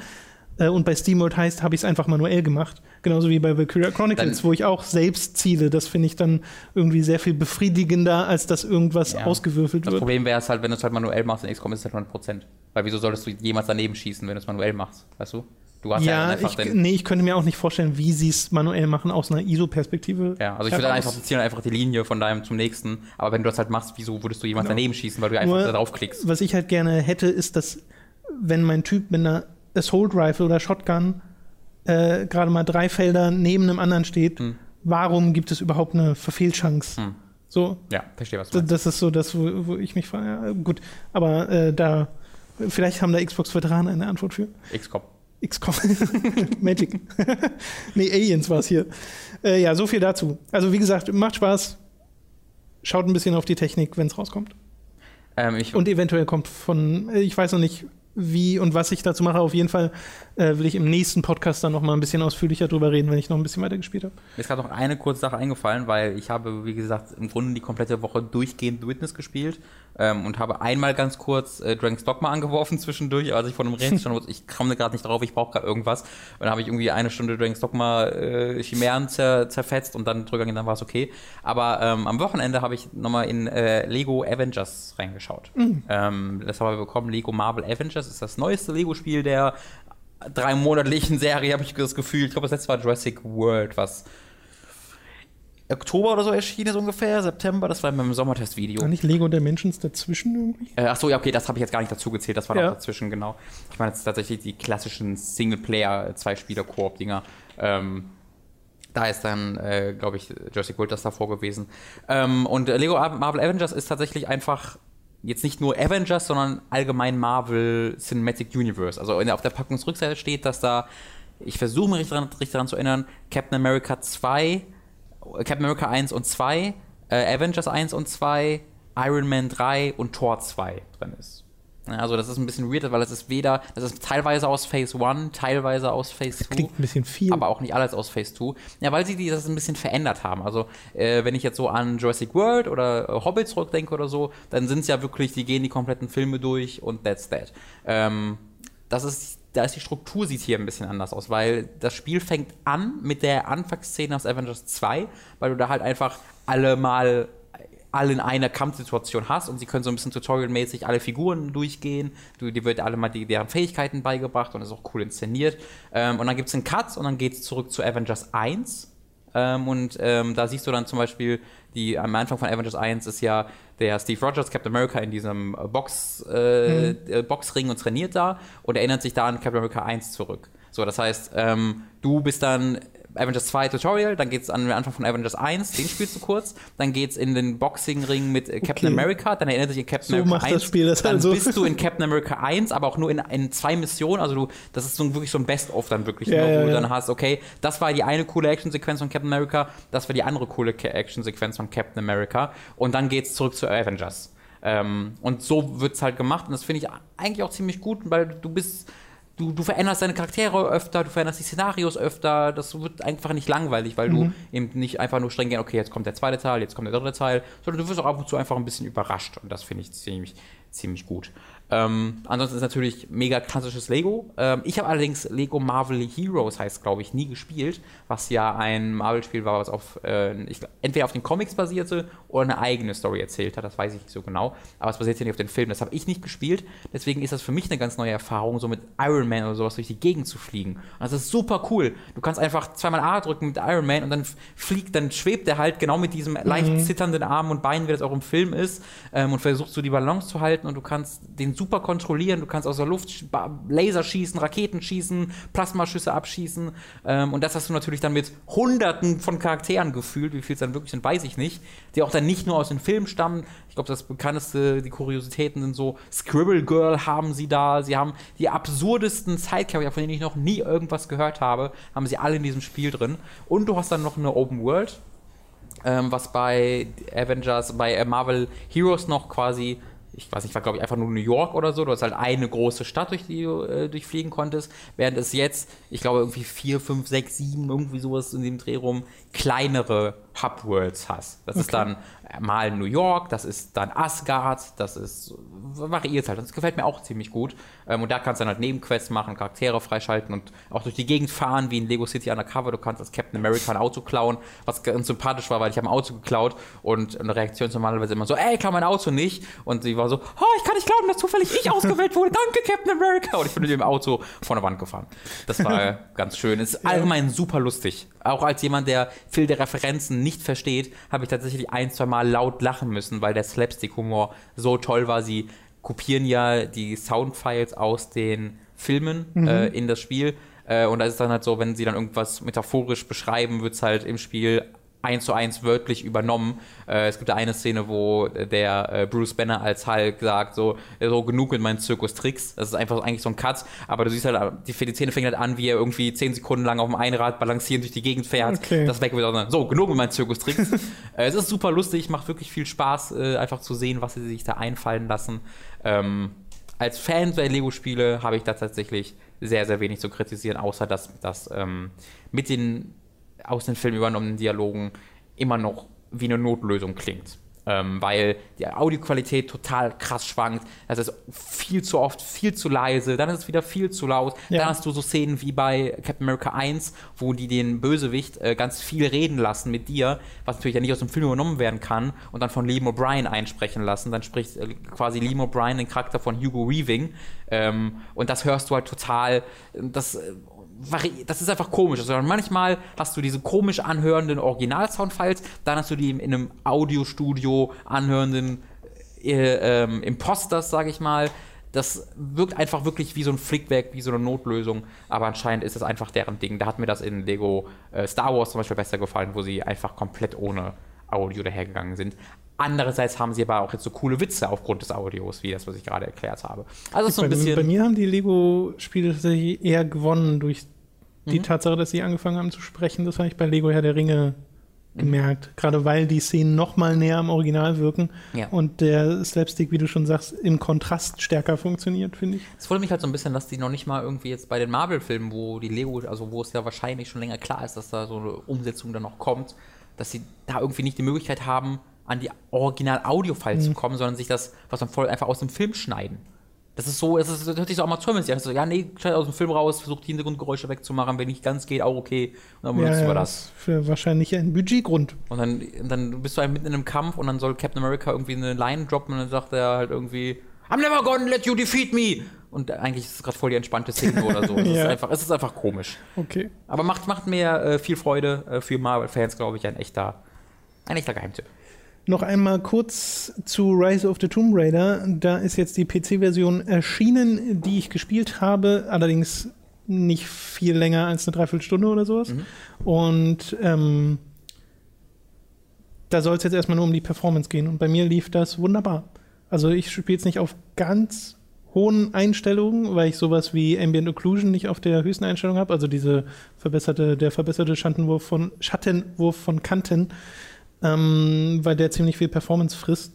Aber ansonsten sieht das Spiel grandios aus und äh, läuft mit 60 FPS. Ich habe einen Rechner, der eine ziemlich äh, gute Grafikkarte hat, diese GTX 970, 70, mhm. Genau, die auch hier in unserem Arbeitsrechner drin steckt. Allerdings einen Prozessor, der schon diverse Jahre alt ist, so ein FX 9550 AMD-Prozessor, der ist eigentlich schon veraltet. Äh, da das Spiel aber scheinbar nicht sonderlich viel Prozessorleistung zieht, sondern sich das alles aus der Grafikkarte holt, äh, scheint das kein Problem zu sein. Deswegen, das lief bisher alles mit 60 FPS die Sekunde und ich habe mich auch mal im Netz ein bisschen umgeschaut. Äh, scheint wohl bei den meisten keine Performance-Probleme zu geben, bei einigen aber schon. Okay. Äh, das heißt. Aber das ist auch jedes PC-Spiel, ne? Das, genau, also es ist jedes PC-Spiel. Es scheint ein eher besserer PC-Port zu sein, weil es, glaube ich, auch von Leuten kommt, die schon diverse gemacht haben, wie den von, genau, ah, okay. die haben den von Tomb Raider, ja. dem, dem ersten quasi gemacht, in Anführungszeichen ersten, dem Reboot. Mhm. Äh, und das habe ich ja auch schon mal auf PC nochmal gespielt und das lief auch wunderbar. Ja, die haben noch äh, und noch so ein paar andere Sachen. Sachen genau. Also, sie sind auf jeden Fall bekannt dafür, sehr gute PC-Ports. Genau. Und das wurde noch immer gehofft, das wurde nie wirklich zu irgendwie bestätigt, dass die das gemacht haben. Deswegen gab es da Befürchtungen. Ähm, aber es ist dann schön zu hören, dass es anscheinend doch. Man hat auch sehr viele Optionen von Sachen, die man einstellen kann in den äh, Grafikmenüs. Von daher würde man sich das sicherlich auch auf nicht ganz so krassen Rechnern ein bisschen zurechtstutzen können. Äh, ich möchte aber nochmal betonen, wie unfassbar geil dieses Spiel aussieht. Ja, also es war ja schon auf der Xbox der Wahnsinn. Es ist wirklich schon auf der Xbox wunderhübsch und wenn du dann äh, das nochmal in 60 FPS siehst, mhm. Äh, gewinnst nochmal ein bisschen. Es macht jetzt optisch, also ich glaube nicht, dass ich den Unterschied groß erkennen würde, wenn ich zwei Vergleichsbilder nebeneinander hätte und es gibt auch ein Video von Square Enix selbst, wo sie die PC-Technik zeigen mit mhm. so äh, Bildeffekten, wo von links nach rechts mhm. sich das Bild ändert von Xbox One-Version zu PC-Version und ich denke mir so, hat sich jetzt schon verändert? Weil äh, sie sagen so in der Distanz viel größere Details und so. Ich ja. denke, ja, ist ein bisschen schärfer. Ja. So, also es sah einfach auf der Xbox One schon ziemlich cool aus. Der größte Vorteil hier ist einfach die Performance, dass es halt mit 60 FPS läuft. Muss man dann mal laufen kann. Echt loben dafür, weil du darfst nicht, es gab ja auch die 360-Version, für die glaube ich auch nichts verantwortlich war. Das weiß ich nicht. Aber das weiß ich auch nicht genau. Ähm, aber die, die 360-Version war der Hammer und extrem beeindruckend, weil die auch also die sieht viel, viel besser aus, als man das eigentlich hier denken würde. Ja. Die sieht halt wirklich wie ein neues Exklusivspiel für 360 aus und nicht wie einer dieser ganz hässlichen Last-Gen-Ports, äh, die es ja zuhauf gibt. Ich glaube, Black Ops 3 ist da das beste Beispiel für komplettes Versagen in diesem. Aber die 360-Version sieht der Hammer aus. Ähm, sogar so gut, dass man da argumentieren kann, ja, hol dir einfach die 360-Version, sieht doch gut genug aus. Aber dann, wenn du die Xbox One-Version anguckst, da hat mich komplett weggehauen, weil ich nicht dachte, dass das, dass das überhaupt geht äh, auf der Xbox One so früh in dem, in dem Cycle mit einem Multiplattform-Spiel. Ja, ich weiß, es ist im Nachhinein exklusiv geworden, aber die Engine und so wurde ja schon darauf für gebaut. Hier so früh äh, ist auch ein bisschen übertrieben eigentlich, oder? Zwei ja, Jahre. Das, ja, ja, klar, aber es kam halt, ne, seit Rise war, ja, ja, ja, war nicht mehr so wirklich was. Und das sieht halt, ist halt einfach auf Rise-Level äh, mindestens. Äh, dazu hat es dann noch die Umgebungen, die dann nochmal extra. Andererseits hat Rise die Gesichter. Es ist so ein bisschen ein Geben und ein Nehmen. Ja. Aber, und dann haben sie jetzt auch noch die PC-Version und ich habe gar keine Zweifel, dass dann im Herbst auch die PS4-Version äh, sensationell aussehen wird. Also da hat Crystal Dynamics echt großartige Arbeit geleistet. Ich glaube, sie nutzen ihre eigene Engine, wenn ich mich nicht irre. Äh, wenn das der Fall ist, ist das dann nochmal extra beeindruckend. Hieß sie nicht sogar Crystal Engine? Ist Weil das, so? kann, kann totaler Bullshit sein, keine Ahnung. Äh, ja, also aus meiner Spielerfahrung her läuft es total flüssig, falls ihr das auf PC spielen wollt. Äh, do it. Ja, dann hoffe ich, dass du 2018 das nochmal durchbekommst äh, und dann kannst du nochmal sagen, was, ob du äh, da genauso schön überrascht wurdest wie ich oder ob deine Meinung eher so ist. Naja, glaubst du, dass in der zweiten Spielhälfte ich nochmal überrascht werde? Ja, nicht Weil so meine, meine Meinung von dem Spiel ist ja, es ist ein sehr gutes Spiel. Es ja, ja. ist halt eins, was, wovon ich glaube, dass es nicht lange bei einem bleibt, aber während man spielt, hat man halt einfach seinen Spaß dran. Ja. Was vollkommen in Ordnung ist. Ja, nee, das wird wahrscheinlich dabei bleiben. Äh, okay, Far Cry Primal hast du gespielt bei einem Preview-Event und auch gar nicht mal so kurz. Vier, über vier Stunden sogar. Ja. Also eine ganze, ganze Weile. Ähm, das war jetzt vor zwei Wochen, glaube ich. Mhm. Oder so. also Anderthalb, glaube ich. Ja. Genau, ist also schon so ein bisschen her. Ähm, ihr habt vielleicht auch schon das ein oder andere Preview-Video gesehen. Ähm, da habe ich jetzt darauf verzichtet, dann doch das zu machen, weil ich einfach gerade äh, mit einem anderen Video beschäftigt war, was mir äh, wichtiger ist momentan. Äh, und ich halt glaube, dass ähm, ich im Podcast schon relativ ausführlich dazu Stellung beziehen kann. Ähm, ich bin positiv überrascht. Weil ich habe mich da sehr zynisch dran gesetzt und dachte mir so, ja, jetzt zeig mir halt mal Far Cry 4. Hast du da so angesetzt, das wird jetzt bestimmt scheiße. Ja, ja, genau, der Mike, der kam von, von Ubisoft und sagte, ja, so Primal. Ich sagte, boah, das wird jetzt, ja, ja. Und ich habe ihn so, ja, ja, wird Far Cry Primal, ne? Also man kann ja, ihr, ihr, habt ja sicherlich gehört, auch im Podcast schon, als wir darüber geredet haben, dass man von dem Preview-Material, was es bisher gab, bevor man mhm. selbst Hand anlegen konnte, es sehr nach einfach Far Cry im Uhrzeit aussah und Mechaniken, die so eins zu eins übernommen genau. wurden. Deswegen freut mich zu hören, dass es so ein bisschen darüber hinaus wächst. Also die Mechaniken wurden halt schon übernommen. Ähm, ja. Auf, den, auf, den, ersten Blick war es tatsächlich genau das, was ich mir gedacht hatte, nämlich du hast immer noch den gleichen Radar, du hast die gleichen Blatt-Icons auf dem Radar, die angezeigt werden, wenn du Sachen irgendwie ähm, aufsammeln willst und craften möchtest. Du hast immer noch so ein äh, Crafting-System, wo du dann drei Pelze und zwei Blätter für brauchst und dann kannst du mehr Munition halten. Also das ist tatsächlich immer noch sehr, sehr ähnlich, aber ähm, es hat dann für meinen Geschmack schon in der Spielmechanik selbst viel verändert, statt es einfach nur zu adaptieren. Das war ja das, was wir dachten, dass es einfach nur äh, die Eule statt die Drohne gibt oder statt dem Flugzeug gibt und es gibt dann einen Bogen oder, oder ein sehr, sehr schnell schießende Armbrust statt einer MG oder so. Ähm, aber das ist tatsächlich jetzt nicht der Fall. Also den Bogen gibt es natürlich auch und dann hast du aber nur noch eine Keule und einen Speer. Und das sind die drei Waffen, die es gibt, glaube ich. Also es kann natürlich sein, dass dann noch mehr kommt, aber ich habe erst so zweieinhalb Stunden, drei Stunden am Stück gespielt und dann ähm, gab es einen Cut, äh, wo dann gesagt wird, okay, jetzt springen wir nach vorne und dann, was du irgendwo in der Mitte des Spiels, wo du dann auch schon viel mehr von der Map ges äh, gesehen hast und vor allen Dingen, wo du viel, viel mehr ähm, ähm, Skills hattest halt. Ja. Weil du halt immer auch neue Skills freischaltest. Und du schaltest nicht nur neue Skills frei, sondern du schaltest halt vor allen Dingen neue, neue Tiere frei, die du äh, befehligen kannst. Du bist ja ein Beastmaster. Und du ähm, kannst die freischalten, indem du die einfach ähm, bändigst, indem du die tamest. Und das ist ein sehr, sehr einfaches Ding. Das fand ich auch ein bisschen enttäuschend. Du gehst halt zu den, du siehst irgendwo ein Tier, was du noch nicht in deinem Inventar hast, sage ich mal. ähm, und dann wirfst du dem einfach einen, Stein, einen Fleischbrocken hin. Äh, was, die Stein, was die Animation von dem Steinbrocken äh, aus Ach so. Far Cry benutzt, ne? Du wirst halt das, die, die, das Beutestück dahin ähm, und dann, dann geht das zu der Beute und frisst das, du läufst zu dem hin und hältst eine Taste. Und dann hast du das getamed. Ähm, aber die haben halt alle verschiedene Fähigkeiten. Also selbst wenn du meinetwegen, du hast einen, du hast einen Leopard und einen Löwen. Zum Beispiel. Also sind jetzt keine, sind jetzt nicht, also ich glaube nicht, dass es Löwen in diesem Spiel gibt, ähm, aber nur Säbelzahntiger die gäbe es zum Beispiel, ja. Ja. Meinetwegen hast du, das sind eigentlich zwei sehr ähnliche äh, Tiere, wo, wo man denken könnte, die würden sich eigentlich, äh, das ist, wäre redundant, aber die haben dann andere Fähigkeiten. Der eine zum Beispiel kann, ähm, ist ein Stealth-Viech, also das kann, das kannst, das kannst du in der Basis schicken und sobald das halt nicht gesehen wird, tötet es leise, während alle anderen Tiere so laut töten, dass sie entdeckt werden. Währenddessen hat meinetwegen der Säbelzahntiger die Fähigkeit, ähm, deine, deine Umgebung automatisch wie D-Doc zu arbeiten, dass der automatisch Gegner markiert. Das gibt es tatsächlich genau so. Okay. Ähm, und es gibt, das ist, ich bin fast vom Stuhl gefallen, es gibt halt keine Tower in diesem Spiel, sondern du erkundest die Karte. Uh. Über, es gibt ein, äh, du erkundest die Karte einfach. Es wird halt da frei gemacht, wo du lang, wo du warst. Es gibt nichts, wo du sagst, Nein. hier jetzt und dann Nichts. Symbol auf der Map. Nein, du erkundest ja Krass. einfach und dementsprechend wird sie freigemacht. Und dann geht, hast, kannst du halt Tiere dabei haben, die ein größeres Areal um dich rum auf der Karte markieren. Du kannst Tiere dabei haben, die du reiten kannst. Du kannst Tiere haben, die als Tank fungieren. Ja, solche Sachen. Und das ist ziemlich cool. Ich bin in den Berg geritten.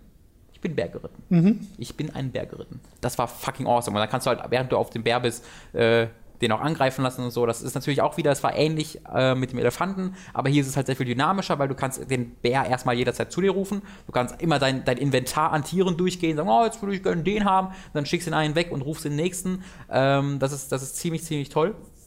Ähm, Nicht unbedingt historisch akkurat, aber doch, doch, das war schon durch. Das Äh, war schon war, so, weißt okay. du das, Tom? Warst du dabei? Dabei war ich nicht. So, Nee. also bitte. Ich habe aber auch noch nie Höhlenzeichnungen gesehen von Hast du schon mal Höhlenzeichnungen gesehen? Bären Oder ist das alles nur. Propaganda, die du aus dem Internet und auf Fernsehen Das kennst? wird sehr komische Propaganda. Ja, ja, äh, äh, Erde ist rund und so. Da glaubst du ja auch alles, ohne das selbst jemals gesehen zu haben. Warst du im All? Nee. Entschuldigung. Ähm, ich versuche gerade nochmal kurz zurückzuführen. Es gibt dann noch ein, äh, was mich dann wieder sehr gefreut hat, äh, ein eine Dorf, das du aufbaust, weil das ist so ein bisschen die Story. Du bist halt jemand, äh, dessen äh, Stamm, du, du, sag mal so, du läufst alleine durch die Gegend. Du bist alleine in dieser äh, Welt unterwegs und es gibt eine, ein, eine Stamm, eine Gruppierung von, von, von, von diesen von Menschen, die halt die, die Umgebung so ein bisschen erobern. Und das sind einfach so alles tötende Wahnsinnige von so einem, mit so einem, das wieder einen sehr charismatischen Anführer hat. Ne, so, äh, Bas, dieser Bas aus Dark Knight 3, der war so charismatisch, dass ich den Namen schon vergessen habe. Nee, war's. Vars, hieß ne? ja. Genau, so ein bisschen Vars-mäßig halt, dass es wieder äh, einen coolen Willen hat. Ähm, und du baust quasi deinen eigenen Stamm neu auf, um halt gegen Okay. den den Krieg zu führen. Aber es gibt zwei Bösewichte. Es gibt einmal den und es gibt eine Frau, die einen, einen Stamm von religiösen Wahnsinnigen beherbergt, die ihre Gegner verbrennen und bei lebendigem Leibe, also bei, einmal, einmal mit Feuer arbeiten. Und die, und die benutzen sehr eigene, also die ne, sehr eigene Rüstungen und sehen sehr, du erkennst sie sofort wieder. Ähm, und das Spiel ist in dieser Präsentation dieser, ich glaube, es ist 10.000 PC, was sie sagen, äh, natürlich mit Fantasy-Elementen und äh, nicht passenden Elementen, aber was so ungefähr das sein soll. Und das ist da sehr, sehr, sehr konsequent. Das heißt, es ist unglaublich brutal. Du siehst, wie Ohren abgeschnitten, also auch gute Charaktere, die halt wirklich auf deiner Seite sind, sind einfach alles mordende Typen, die dann halt als aus Blutlust die, die Skalps oder die Ohren von Gegnern abschneiden und sich um den Hals hängen und damit durchs Dorf ziehen. Ähm, du trinkst, also es hat nicht lange gedauert, bis ich meine erste Schale Menschenblut äh, gefüllt mit Tierblut und Erde getrunken habe, ähm, von, weil mir das so ein verrückter Schamane aufgezwungen hat. Ähm, das hat mich überrascht. Ich hatte nicht gedacht, dass das so konsequent gemacht wird. Du hast ja auch keine, keine, keine englische oder deutsche Sprachausgabe, sondern das sind äh, sie sagen, das ist so, wie sie damals gesprochen haben. Sie haben da halt Researcher und sowas gehabt, die ihnen gesagt haben, welche Sprachen damals genutzt war, wurden. Ich kann euch den Namen dieser Sprache jetzt nicht oder dieser Sprachen jetzt nicht benennen, aber es ist sehr, sehr authentisch. Es fühlt sich alles sehr, sehr authentisch Davor an. Davor habe ich ehrlich gesagt Respekt, dass sie sagen, okay, wir machen das der Authentizität mhm. halber so, weil eigentlich ist, glaube ich, der Marketing-Schritt zu sagen, wir machen das einfach Englisch. Auf jeden Fall. Gut verständlich, ja. weil niemand will Untertitel lesen. Genau, aber das ist halt ausschließlich, also du hast keine englische Ausgabe zu gut. keinem Zeitpunkt gehabt in diesem Spiel. Finde ich wirklich gut. Ich, vielleicht triffst es gibt ja in Far Cry 3 und Far Cry 4 diesen einen, gibt es einen Charakter, der in beiden Spielen vorkommt, so ein Nebencharakter, ich glaube, der ist im dritten Teil so ein CIA-Agent oder so, und im vierten Teil so ein Jäger oder sowas. Vielleicht klappt er dann auch so, howdy, hey! Das gehört so eine Zeitkapsel. ähm, das weiß ich nicht so genau. Aber durch die fehlenden Waffen ähm, gehe ich nochmals stealthmäßiger dran als in den alten Spielen, weil das, und das ist der größte Kritikpunkt, den ich an, an Primal bisher habe, ist, dass der Nahkampf bisher total mies ist. Also, oder, oder der ist einfach mies.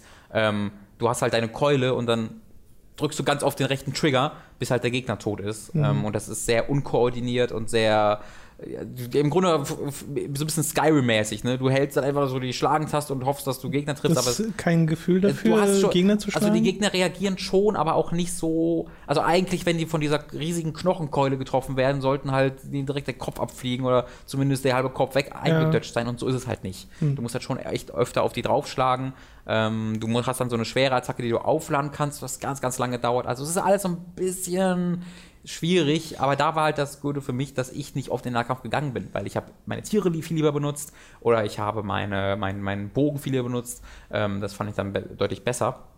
Ähm, du kannst die Tiere miteinander kombinieren. Du hast halt deine Eule, ja, genau, du, du spielst dann. Kurz den Bild im Kopf, wie man die so Richtig, du machst eine Eule und Bären, dann kannst du einen fliegenden Tank. Geil, Impossible Creature. Ganz genau. Äh, das meine ich nicht, sondern ich meine, dass du wegen deiner, deiner Eule hast, ähm, die du jederzeit rufen kannst und dann hast du halt wirklich so eine. Also die, die, Steuer, die steuerst du im Grunde, kannst du oben und nach unten fliegen, steuerst mhm. halt, ob du halt fliegen würdest. Ähm, und damit kannst du dann von oben Gegner markieren und du kannst auch weiterhin deine, dein, zweites Tier steuern. Also die Eule ist quasi separat von anderen Tieren, die kannst du immer rufen zusätzlich zu diesen anderen Inventar ja. von Tieren. So dass du dann als, als Eule irgendwie durch die Gegend fliegst und die Gegend erkundest und dann halt deinen Bär noch hast und dann sagst du als Eule, oh, guck mal, Bär, da ist ein Gegner. und dann kannst du aus, von oben so betrachten, wie der Bär dann diesen Gegner zerfleischt, ja, was super lustig. cool aussieht. Ähm, und das hat mir echt viel Spaß gemacht, da die verschiedenen Möglichkeiten mal so ein bisschen zu erkunden. Ähm, du hast ein Dorf, was du halt aufbaust, weil wie gesagt, deinen Stamm auch äh, immer weiter aus, aus, aufbaust. Das machst du halt, indem du dein, dein neue Gebäude baust und die verbesserst und sowas. Ähm, das ist total cool. Bisschen nervig war oder sogar sehr nervig war, dass das äh, in der Mission, wo dann dieser Dorfaufbau dir erklärt wird. Ne? Du kannst die, die Häuser verbessern. In der Sekunde wird das ja eine Hauptmission für einmal. Mhm. Ähm, nur dann ist es halt so, dass du für dieses Haus zwei Wolfsfälle brauchst und für das andere Haus brauchst du dann zwei Bärenfälle oder sowas.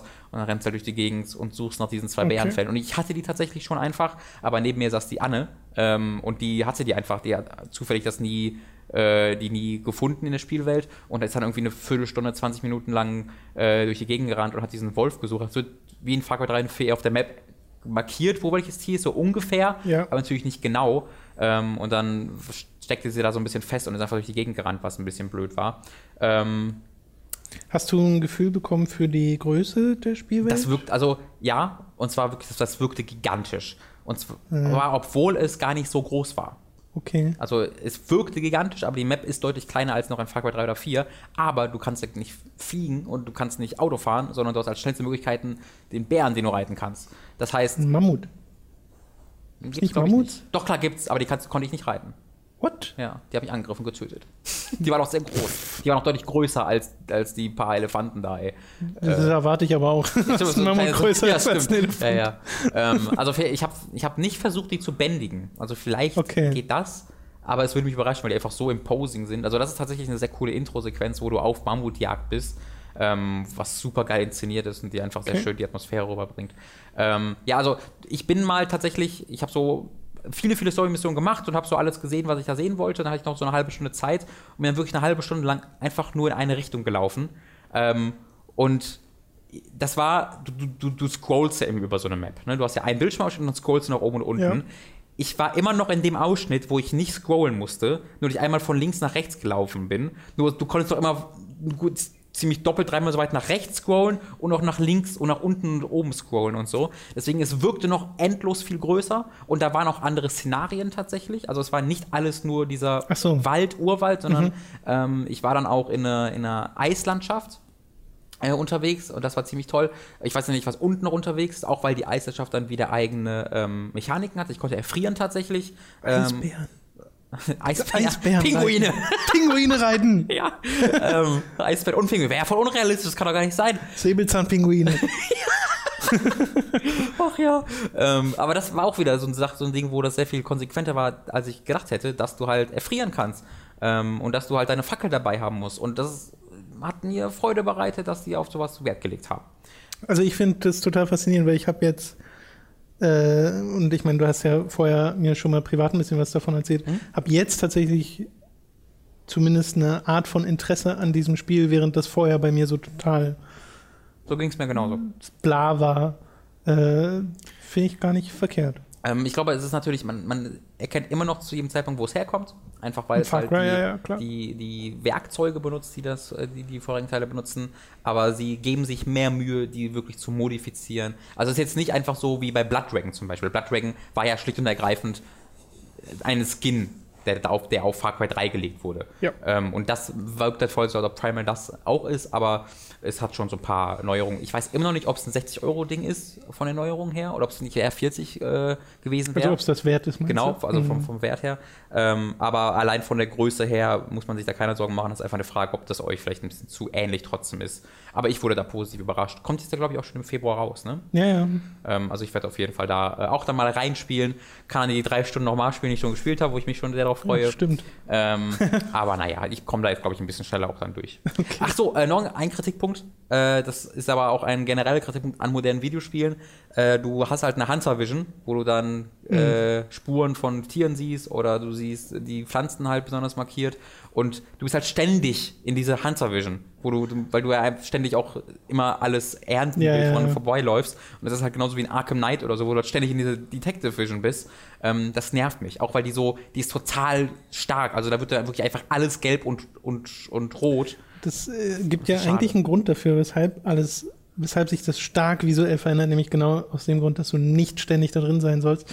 Aber ich frage mich, ob moderne, gibt es ein modernes Videospiel, was das schon mal gut gelöst hat? Weil das ist ja ein Problem, was ausschließlich durch grafische Verbesserungen entstanden ist, weil Ja. halt nun mal, wenn du in einem Spiel Pflanzen sammelst und du hast überall diese, diese Grasdetails und äh, diese Flora in dem Spiel, weil, was ja auch total toll aussieht, aber woher sollst du als Spieler wissen, okay, diese Pflanze ist jetzt die, die ich nehmen kann und deswegen gibt es halt so Mechaniken, dass du irgendwas drückst und das wird dann klar markiert. Genau. Äh, das gibt es in Dragon Age Inquisition, in The Witcher, in Far Cry, äh, Tomb Raider.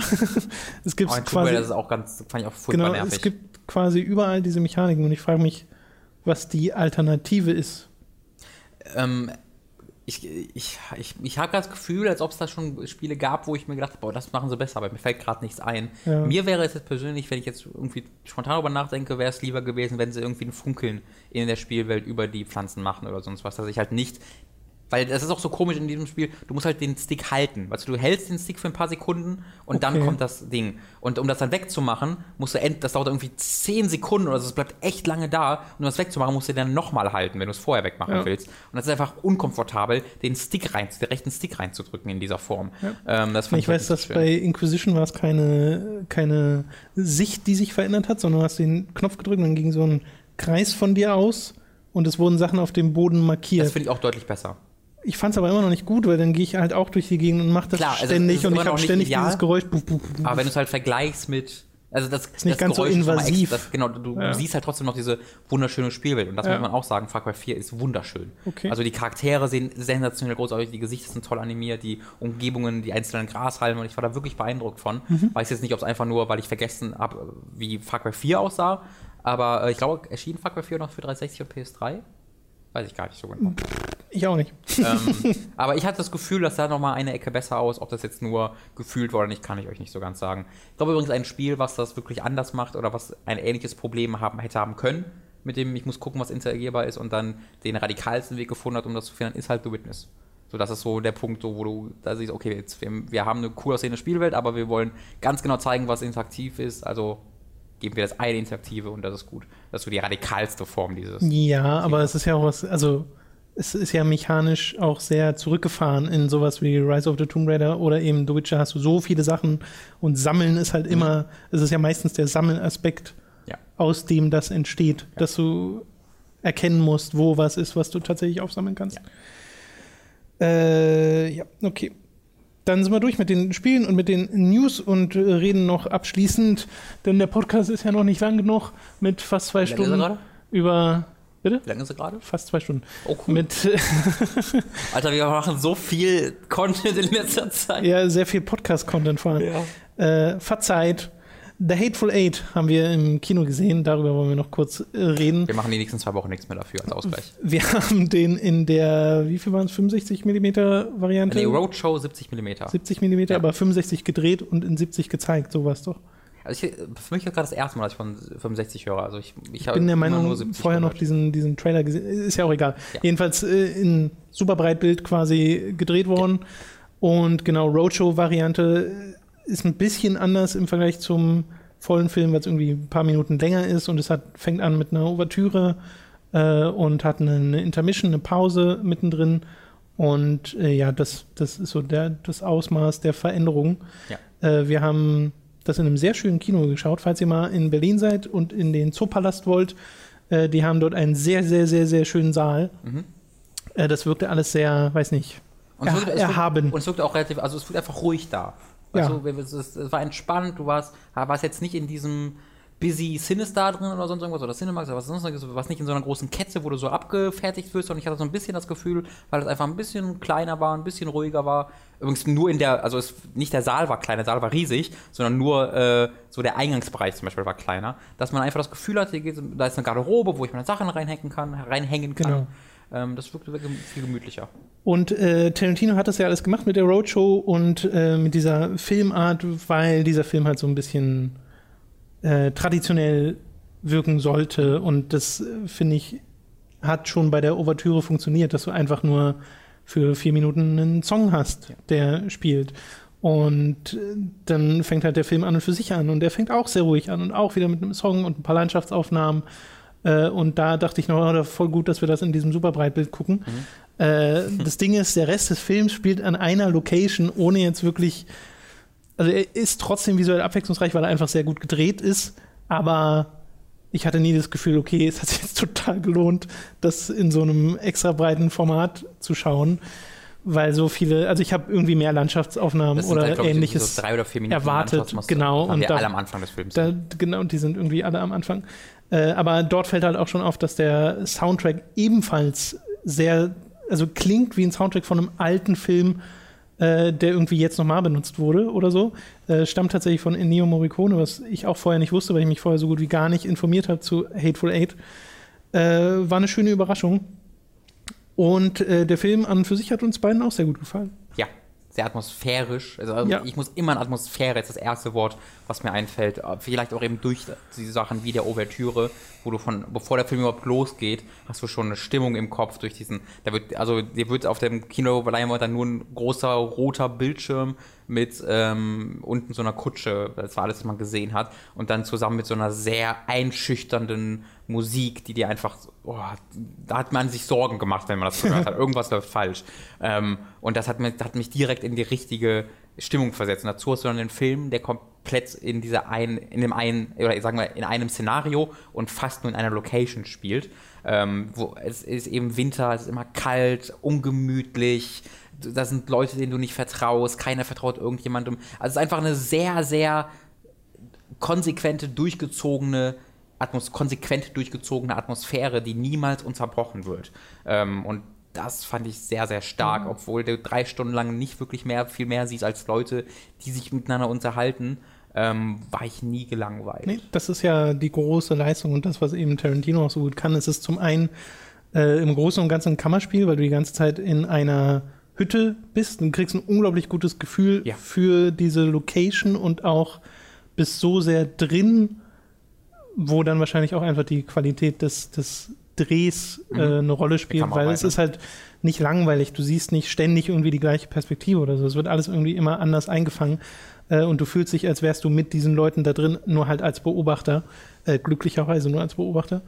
ähm, das ist halt ein Dialogfilm. Also es sind zu 90 Prozent oder so oder 80 Prozent nur Dialoge und jeder, der einmal einen Tarantino-Film gesehen hat, weiß, dass der Mann äh, mit seinen Charakteren über total banale, alltägliche Sachen reden kann, aber die Art und Weise, dass du weißt, was das für Charaktere sind, dass du weißt, dass die alle irgendwie Beef miteinander haben und sich teilweise nur aufgrund ihres Rufes kennen, äh, kriegt das so eine, so, eine, so eine Faszination, dass du halt denen so gebannt zuhörst und die ganze Zeit denkst, gleich passiert was Ja. gleich passiert was. Und dann kam die Pause und äh, wir dachten und beide so, was, zwei Stunden geht der Film schon? Ja, wirklich. Weil es ist, ist die, die Zeit vergeht einfach super schnell in dem Ja. Film, ohne dass jetzt mega viel passiert, sondern einfach nur, weil diese Dialoge so gut sind und die Charaktere, äh, es so viel Spaß macht, den Charakteren zuzuhören, was ja dann auch an, am Cast liegt mit Mhm. Kurt Russell, mit Samuel. Jackson, mit Jennifer Jason Leigh, Grandios. mit Tim Roth, mit noch anderen, deren, dessen Namen mir gerade nicht einfallen, wie Äh, denn der Sheriff? Ich weiß ich nicht, wie den der Schauspieler das ist heißt. der, das ist einer der Hauptcharaktere aus The Shield. Der spielt den Buddy vom Hauptcharakter. Okay. Äh, ja, Channing Tatum ist auch dabei. Ja, das ist, ähm, ja, macht einfach, ist einfach ein Film, der Spaß macht. Und dann halt in der zweiten Hälfte oder eigentlich eher im zweiten Drittel äh, geht es dann auch nochmal ab. Mhm. Äh, und zwar richtig. Und da wie? bin ich mir ehrlich gesagt immer noch nicht so sicher, wie gut mir das gefällt, aber äh, der Rest war einfach, also es hat mich am ehesten wieder erinnert an ähm, Reservoir Dogs, wo du auch einen Film hast, der zu großen Teilen an einer Location spielt mit einer Handvoll Leute, die sich nicht abkönnen und Mhm. miteinander reden. ähm, miteinander reden, aber was man auch nicht unterschätzen kann, ist, dass wenn einfach auch nicht geredet wird, weil das passiert auch Ja. oft in diesem Film, dass ähm, niemand etwas sagt, dass Leute irgendwie eine Tür zuhämmern, das 20. Mal in diesem Film oder dass das 20. Mal komplett gezeigt wird, die, die anderthalb Minuten, die das dauert, oder dass jemand irgendeine Musik, irgendein Lied singt, oder dass du einfach, dass sie einfach nur da sitzen und sich gegenseitig angucken und die Blicke, die äh, das ganze Gespräch darstellen. Also das passiert immer und immer wieder, oder dass, oder dass du nur deren die, die haben, gehen irgendeine Arbeit nach und die Musik allein erzählt gemeinsam mit ihrer Arbeit gerade, eine, baut eine Atmosphäre auf, als erzählt eine Geschichte. Das passiert immer wieder, dass nichts wirklich passiert und auch nichts erzählt wird, aber trotzdem die Szene dabei hilft, die Atmosphäre aufzubauen und ein Gefühl für das Szenario zu bekommen. Und für die Charaktere. Und für die Charaktere zu bekommen, ganz genau. Ähm, deswegen so, also ich war erstmal total glücklich. Ich glaube, die Pause ging nach anderthalb Stunden, wenn ich mich nicht irre. Zumindest hast du mir das im Kino gesagt. Ähm, aber ist auch nicht so egal, weil. ja, es anderthalb oder zwei, irgendwas dazwischen. Irgendwas um den Dreh. Ja. Und ich weiß noch genau, dass ich so, ach jawohl, weil ich mich richtig gefreut habe, dass ich jetzt nochmal anderthalb Stunden oder nochmal Ja. eine Stunde vor mir habe, ähm, weil ich so gut unterhalten war und so, und so viel Spaß dran habe zu sehen, wie der Kamera, ich weiß leider nicht, wer der Kameramann dieses Films war, aber wie er diese, diese, dieses eine Szenario auf neue Arten einfängt und wie viel Spaß es macht, sich begeistern zu lassen von diesen Kamera, von dieser Kameraarbeit und aber auch von den Dialogen und von den Schauspielern, von denen ich so mega beeindruckt war. Also von jedem Einzelnen, der bringt irgendwas Neues dazu, wo, wo ich beeindruckt von bin und was ich toll, wo ich toll finde, wo er mich überrascht von irgendwie. Ja. Es ist wirklich, ich bin da sehr, ich, so, ich bin noch zufriedener damit, als ich gedacht hätte zuerst nach dem Film, weil je mehr ich darüber nachdenke, desto besser finde ich den. Ähm, ich glaube, der ist bei mir, und da, ich weiß, dass ich da eine Ausnahme bin, eher weiter oben tatsächlich in, meinen, in meiner Tarantino-Liste. Ähm, ich glaube, den solltet ihr im Kino nicht verpassen, weil die zu Hause wäre ich, weiß, ich weiß von mir, wenn ich ihn zu Hause gucken würde, würde ich auf dem Handy gucken, ich würde rausgehen. Das weiß ich nicht sowas. mal. Ich glaube, zu Hause, dadurch, dass du in einem intimeren Setup bist, könnte das so, sogar noch besser klappen, Okay. wenn du noch weniger um dich herum hast Mhm. und du weißt halt, du bist bei dir zu Hause sicher und so.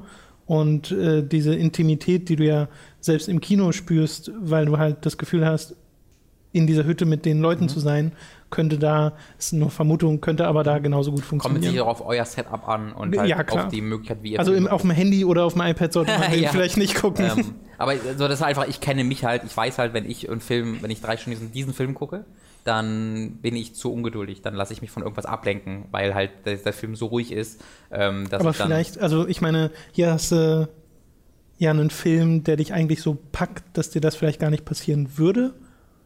Ich weiß es nicht. Ja, Es ist also- ja auch nur Vermutung. Ich, ich, ich, bin, ich sag mal so, ich bin halt froh darum, dass ich in diesem, dass ich mich selbst dazu zwinge, wenn ich ins Kino gehe, mich zwei bis drei Stunden ausschließlich auf ein Ding zu konzentrieren Mhm. und nicht mir noch einfällt, ah, warte mal, war ja noch eine Mail oder warte mal, vielleicht so, noch kurz okay. das nachgucken und dann mache ich das kurz während der Film oder ich pausiere den Film dafür oder sonst irgendwas. Ähm, dass man, also es ist halt einfach nur, was, wo ich mich kenne und ich glaube, es geht auch ein paar Leuten da draußen so, die ja dann auch immer mal wieder auf ihr Handy gucken, während sie im Kino da vielleicht dann hoffentlich, Hoffentlich. das eher nicht machen. ich habe übrigens der neben mir, der ist nach der Hälfte gegangen. Der schon während des, ja, der hat während des Films tatsächlich schon auf sein Handy, sein Handy geguckt, aber das habe ich nicht gar nicht, das habe ich nur so einmal zufällig bemerkt. Das war so dunkel und er hat das so gut versteckt, dass man es nicht bemerkt hat. Ähm, der fand das, glaube ich, echt langweilig einfach und ist dann nach der Hälfte des Films auch nicht mehr. Naja, also das liest man ja auch ab und zu, ne? die Kritik, dass der Film langweilig ist. Ich finde jetzt auch nicht, dass es irgendwie der beste Tarantino, den man je gesehen hat, aber ich wollte halt ins Kino gehen und einen Tarantino sehen, Mhm. hab das auf voller Linie geliefert bekommen. Äh, wäre gerne, ich glaube, ich wäre halt gerne im letzten Drittel noch ein bisschen mehr überrascht worden, Hm. weil irgendwie lief das dann alles auf das hinaus, worauf man die ganze Zeit denkt, dass es hinausläuft. Ja. Äh, kann man enttäuscht sein von, bin ich aber auch nicht so wirklich.